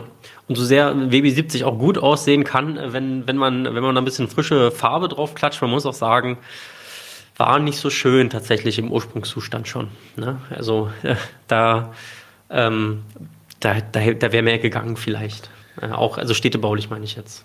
Wobei man gleichzeitig auch sagen muss, dafür waren die Wohnquartiere auch so geplant, dass tatsächlich alle Bedürfnisse der Bewohnerschaft einigermaßen abgedeckt waren, während es heute auch dem Markt äh, mhm. überlassen bleibt. Also man hat auch oft, dass sich alte Menschen zum Beispiel beschweren, der und der Laden ist jetzt weggegangen äh, und kommen dann zu örtlichen Bezirksbürgermeister und sagen, Herr Bezirksbürgermeister, hier, äh, der DM ist jetzt weg, wo soll ich denn jetzt das und das kaufen? Ja. Aber da hat man dann heutzutage gar keinen Einfluss mehr drauf. Das ja. regelt der Markt. Na, weiß nicht, also das, das, das Bashing der Ostplatte ist, ist, ist ja ein Volkssport in Westdeutschland hm. geworden. Und ich weiß nicht, ich würde kurz nochmal daran erinnern, dass, dass das aber auch ein Städtebau ist und, und eine Lösung der Wohnungsfrage ähm, die unter wirklich anderen gesellschaftlichen Voraussetzungen stattgefunden hat. Also ja. die, die äh, Großsiedlungen in der DDR sind ja nicht gebaut worden, um sozusagen das glückliche Wohnen in, in, in, im wiedervereinigten Deutschland zu gewährleisten, sondern ähm, sind für die DDR-Gesellschaft gebaut worden. Und da gab es, weiß nicht, zum Beispiel dieses sozialistische Prinzip der Gleichheit, also die viele als Gleichmacherei auch ähm, kritisiert haben. Ähm, das ist beispielsweise in diesen Großsiedlungen ja eher verwirklicht gewesen. Also dass es, weiß nicht, nach, auch nach heutigen Maßstäben eine extrem hohe soziale Mischung gab, ja, wo Ingenieure und Menschen, die gering qualifizierte Berufe ausgeführt haben, in wirklich selben Wohnungen gewohnt haben und sich soziale und Einkommensungleichheiten eben nicht in unterschiedlichen Wohnsituationen eins zu eins umgesetzt haben. Ja? Also da, da nehme ich jetzt hier, weiß nicht, die, die, die, die Kader, die in Wandlitz in irgendwelchen Villen gewohnt mhm. haben, mal heraus. Also sowas gab es auch, aber für, für, für die große Mehrheit der Bevölkerung, Mehrheit der Bevölkerung ähm, haben sich Einkommensunterschiede nicht in ungleichen Wohnverhältnissen noch verstärkt. Und das ist das, was wir heutzutage erleben. Ja, und, und, und das muss jetzt nicht heißen, dass wir die Platte 2.0 heute wieder errichten sollten, aber. Obwohl es ja auch geplant ist jetzt de facto, ne? Die Neubauoffensive, da will man ja auch äh, auf, letztendlich auf Platte setzen, auch wenn man es jetzt vielleicht anders nennt, vom Prinzip her. Aber gut. Wir, das, das ja, das, äh, das, führt uns jetzt zu weit. Zu weit, genau. André, Vielen Dank, dass du dir die Zeit genommen hast, äh, dir auch sehr viel Zeit genommen hast. Ähm, danke euch, dass ihr so mit am Start wart und Fragen gestellt habt und so lange durchgehalten habt. Ich hoffe, es war interessant für euch. Und ähm, genau, äh, wir sehen uns vielleicht, also äh, ich frage gleich nochmal nach, ob wir André vielleicht nochmal hier wiedersehen. Und äh, wir sehen uns auf jeden Fall beim nächsten Mal. Ciao. Ciao. Leute, wir brauchen eure Hilfe. Wenn euch dieses Video gefallen hat, klickt auf Like, abonniert den Kanal und vergesst nicht das Glöckchen zu drücken, damit ihr benachrichtigt werdet, wenn wir neuen Content droppen. Außerdem solltet ihr uns überall folgen, wo wir verfügbar sind. Das ist Facebook, Instagram, Twitter und Twitch. Und wenn wir irgendwelche Ankündigungen machen oder Posts, dann shared, was das Zeug hält. Gebt uns all eure Liebe. Wir haben mittlerweile ziemlich signifikante Kosten. Wenn ihr es euch irgendwie leisten könnt, unterstützt uns doch auf Patreon. Dann kommt ihr auch in den Genuss verschiedener Vorteile, wie zum Beispiel Zugang zu unserer Discord-Community oder Zugang zu den ultrageheimen Patreon-Episoden, die wir dort posten. Außerdem könnt ihr uns natürlich auch über PayPal Spenden zukommen lassen.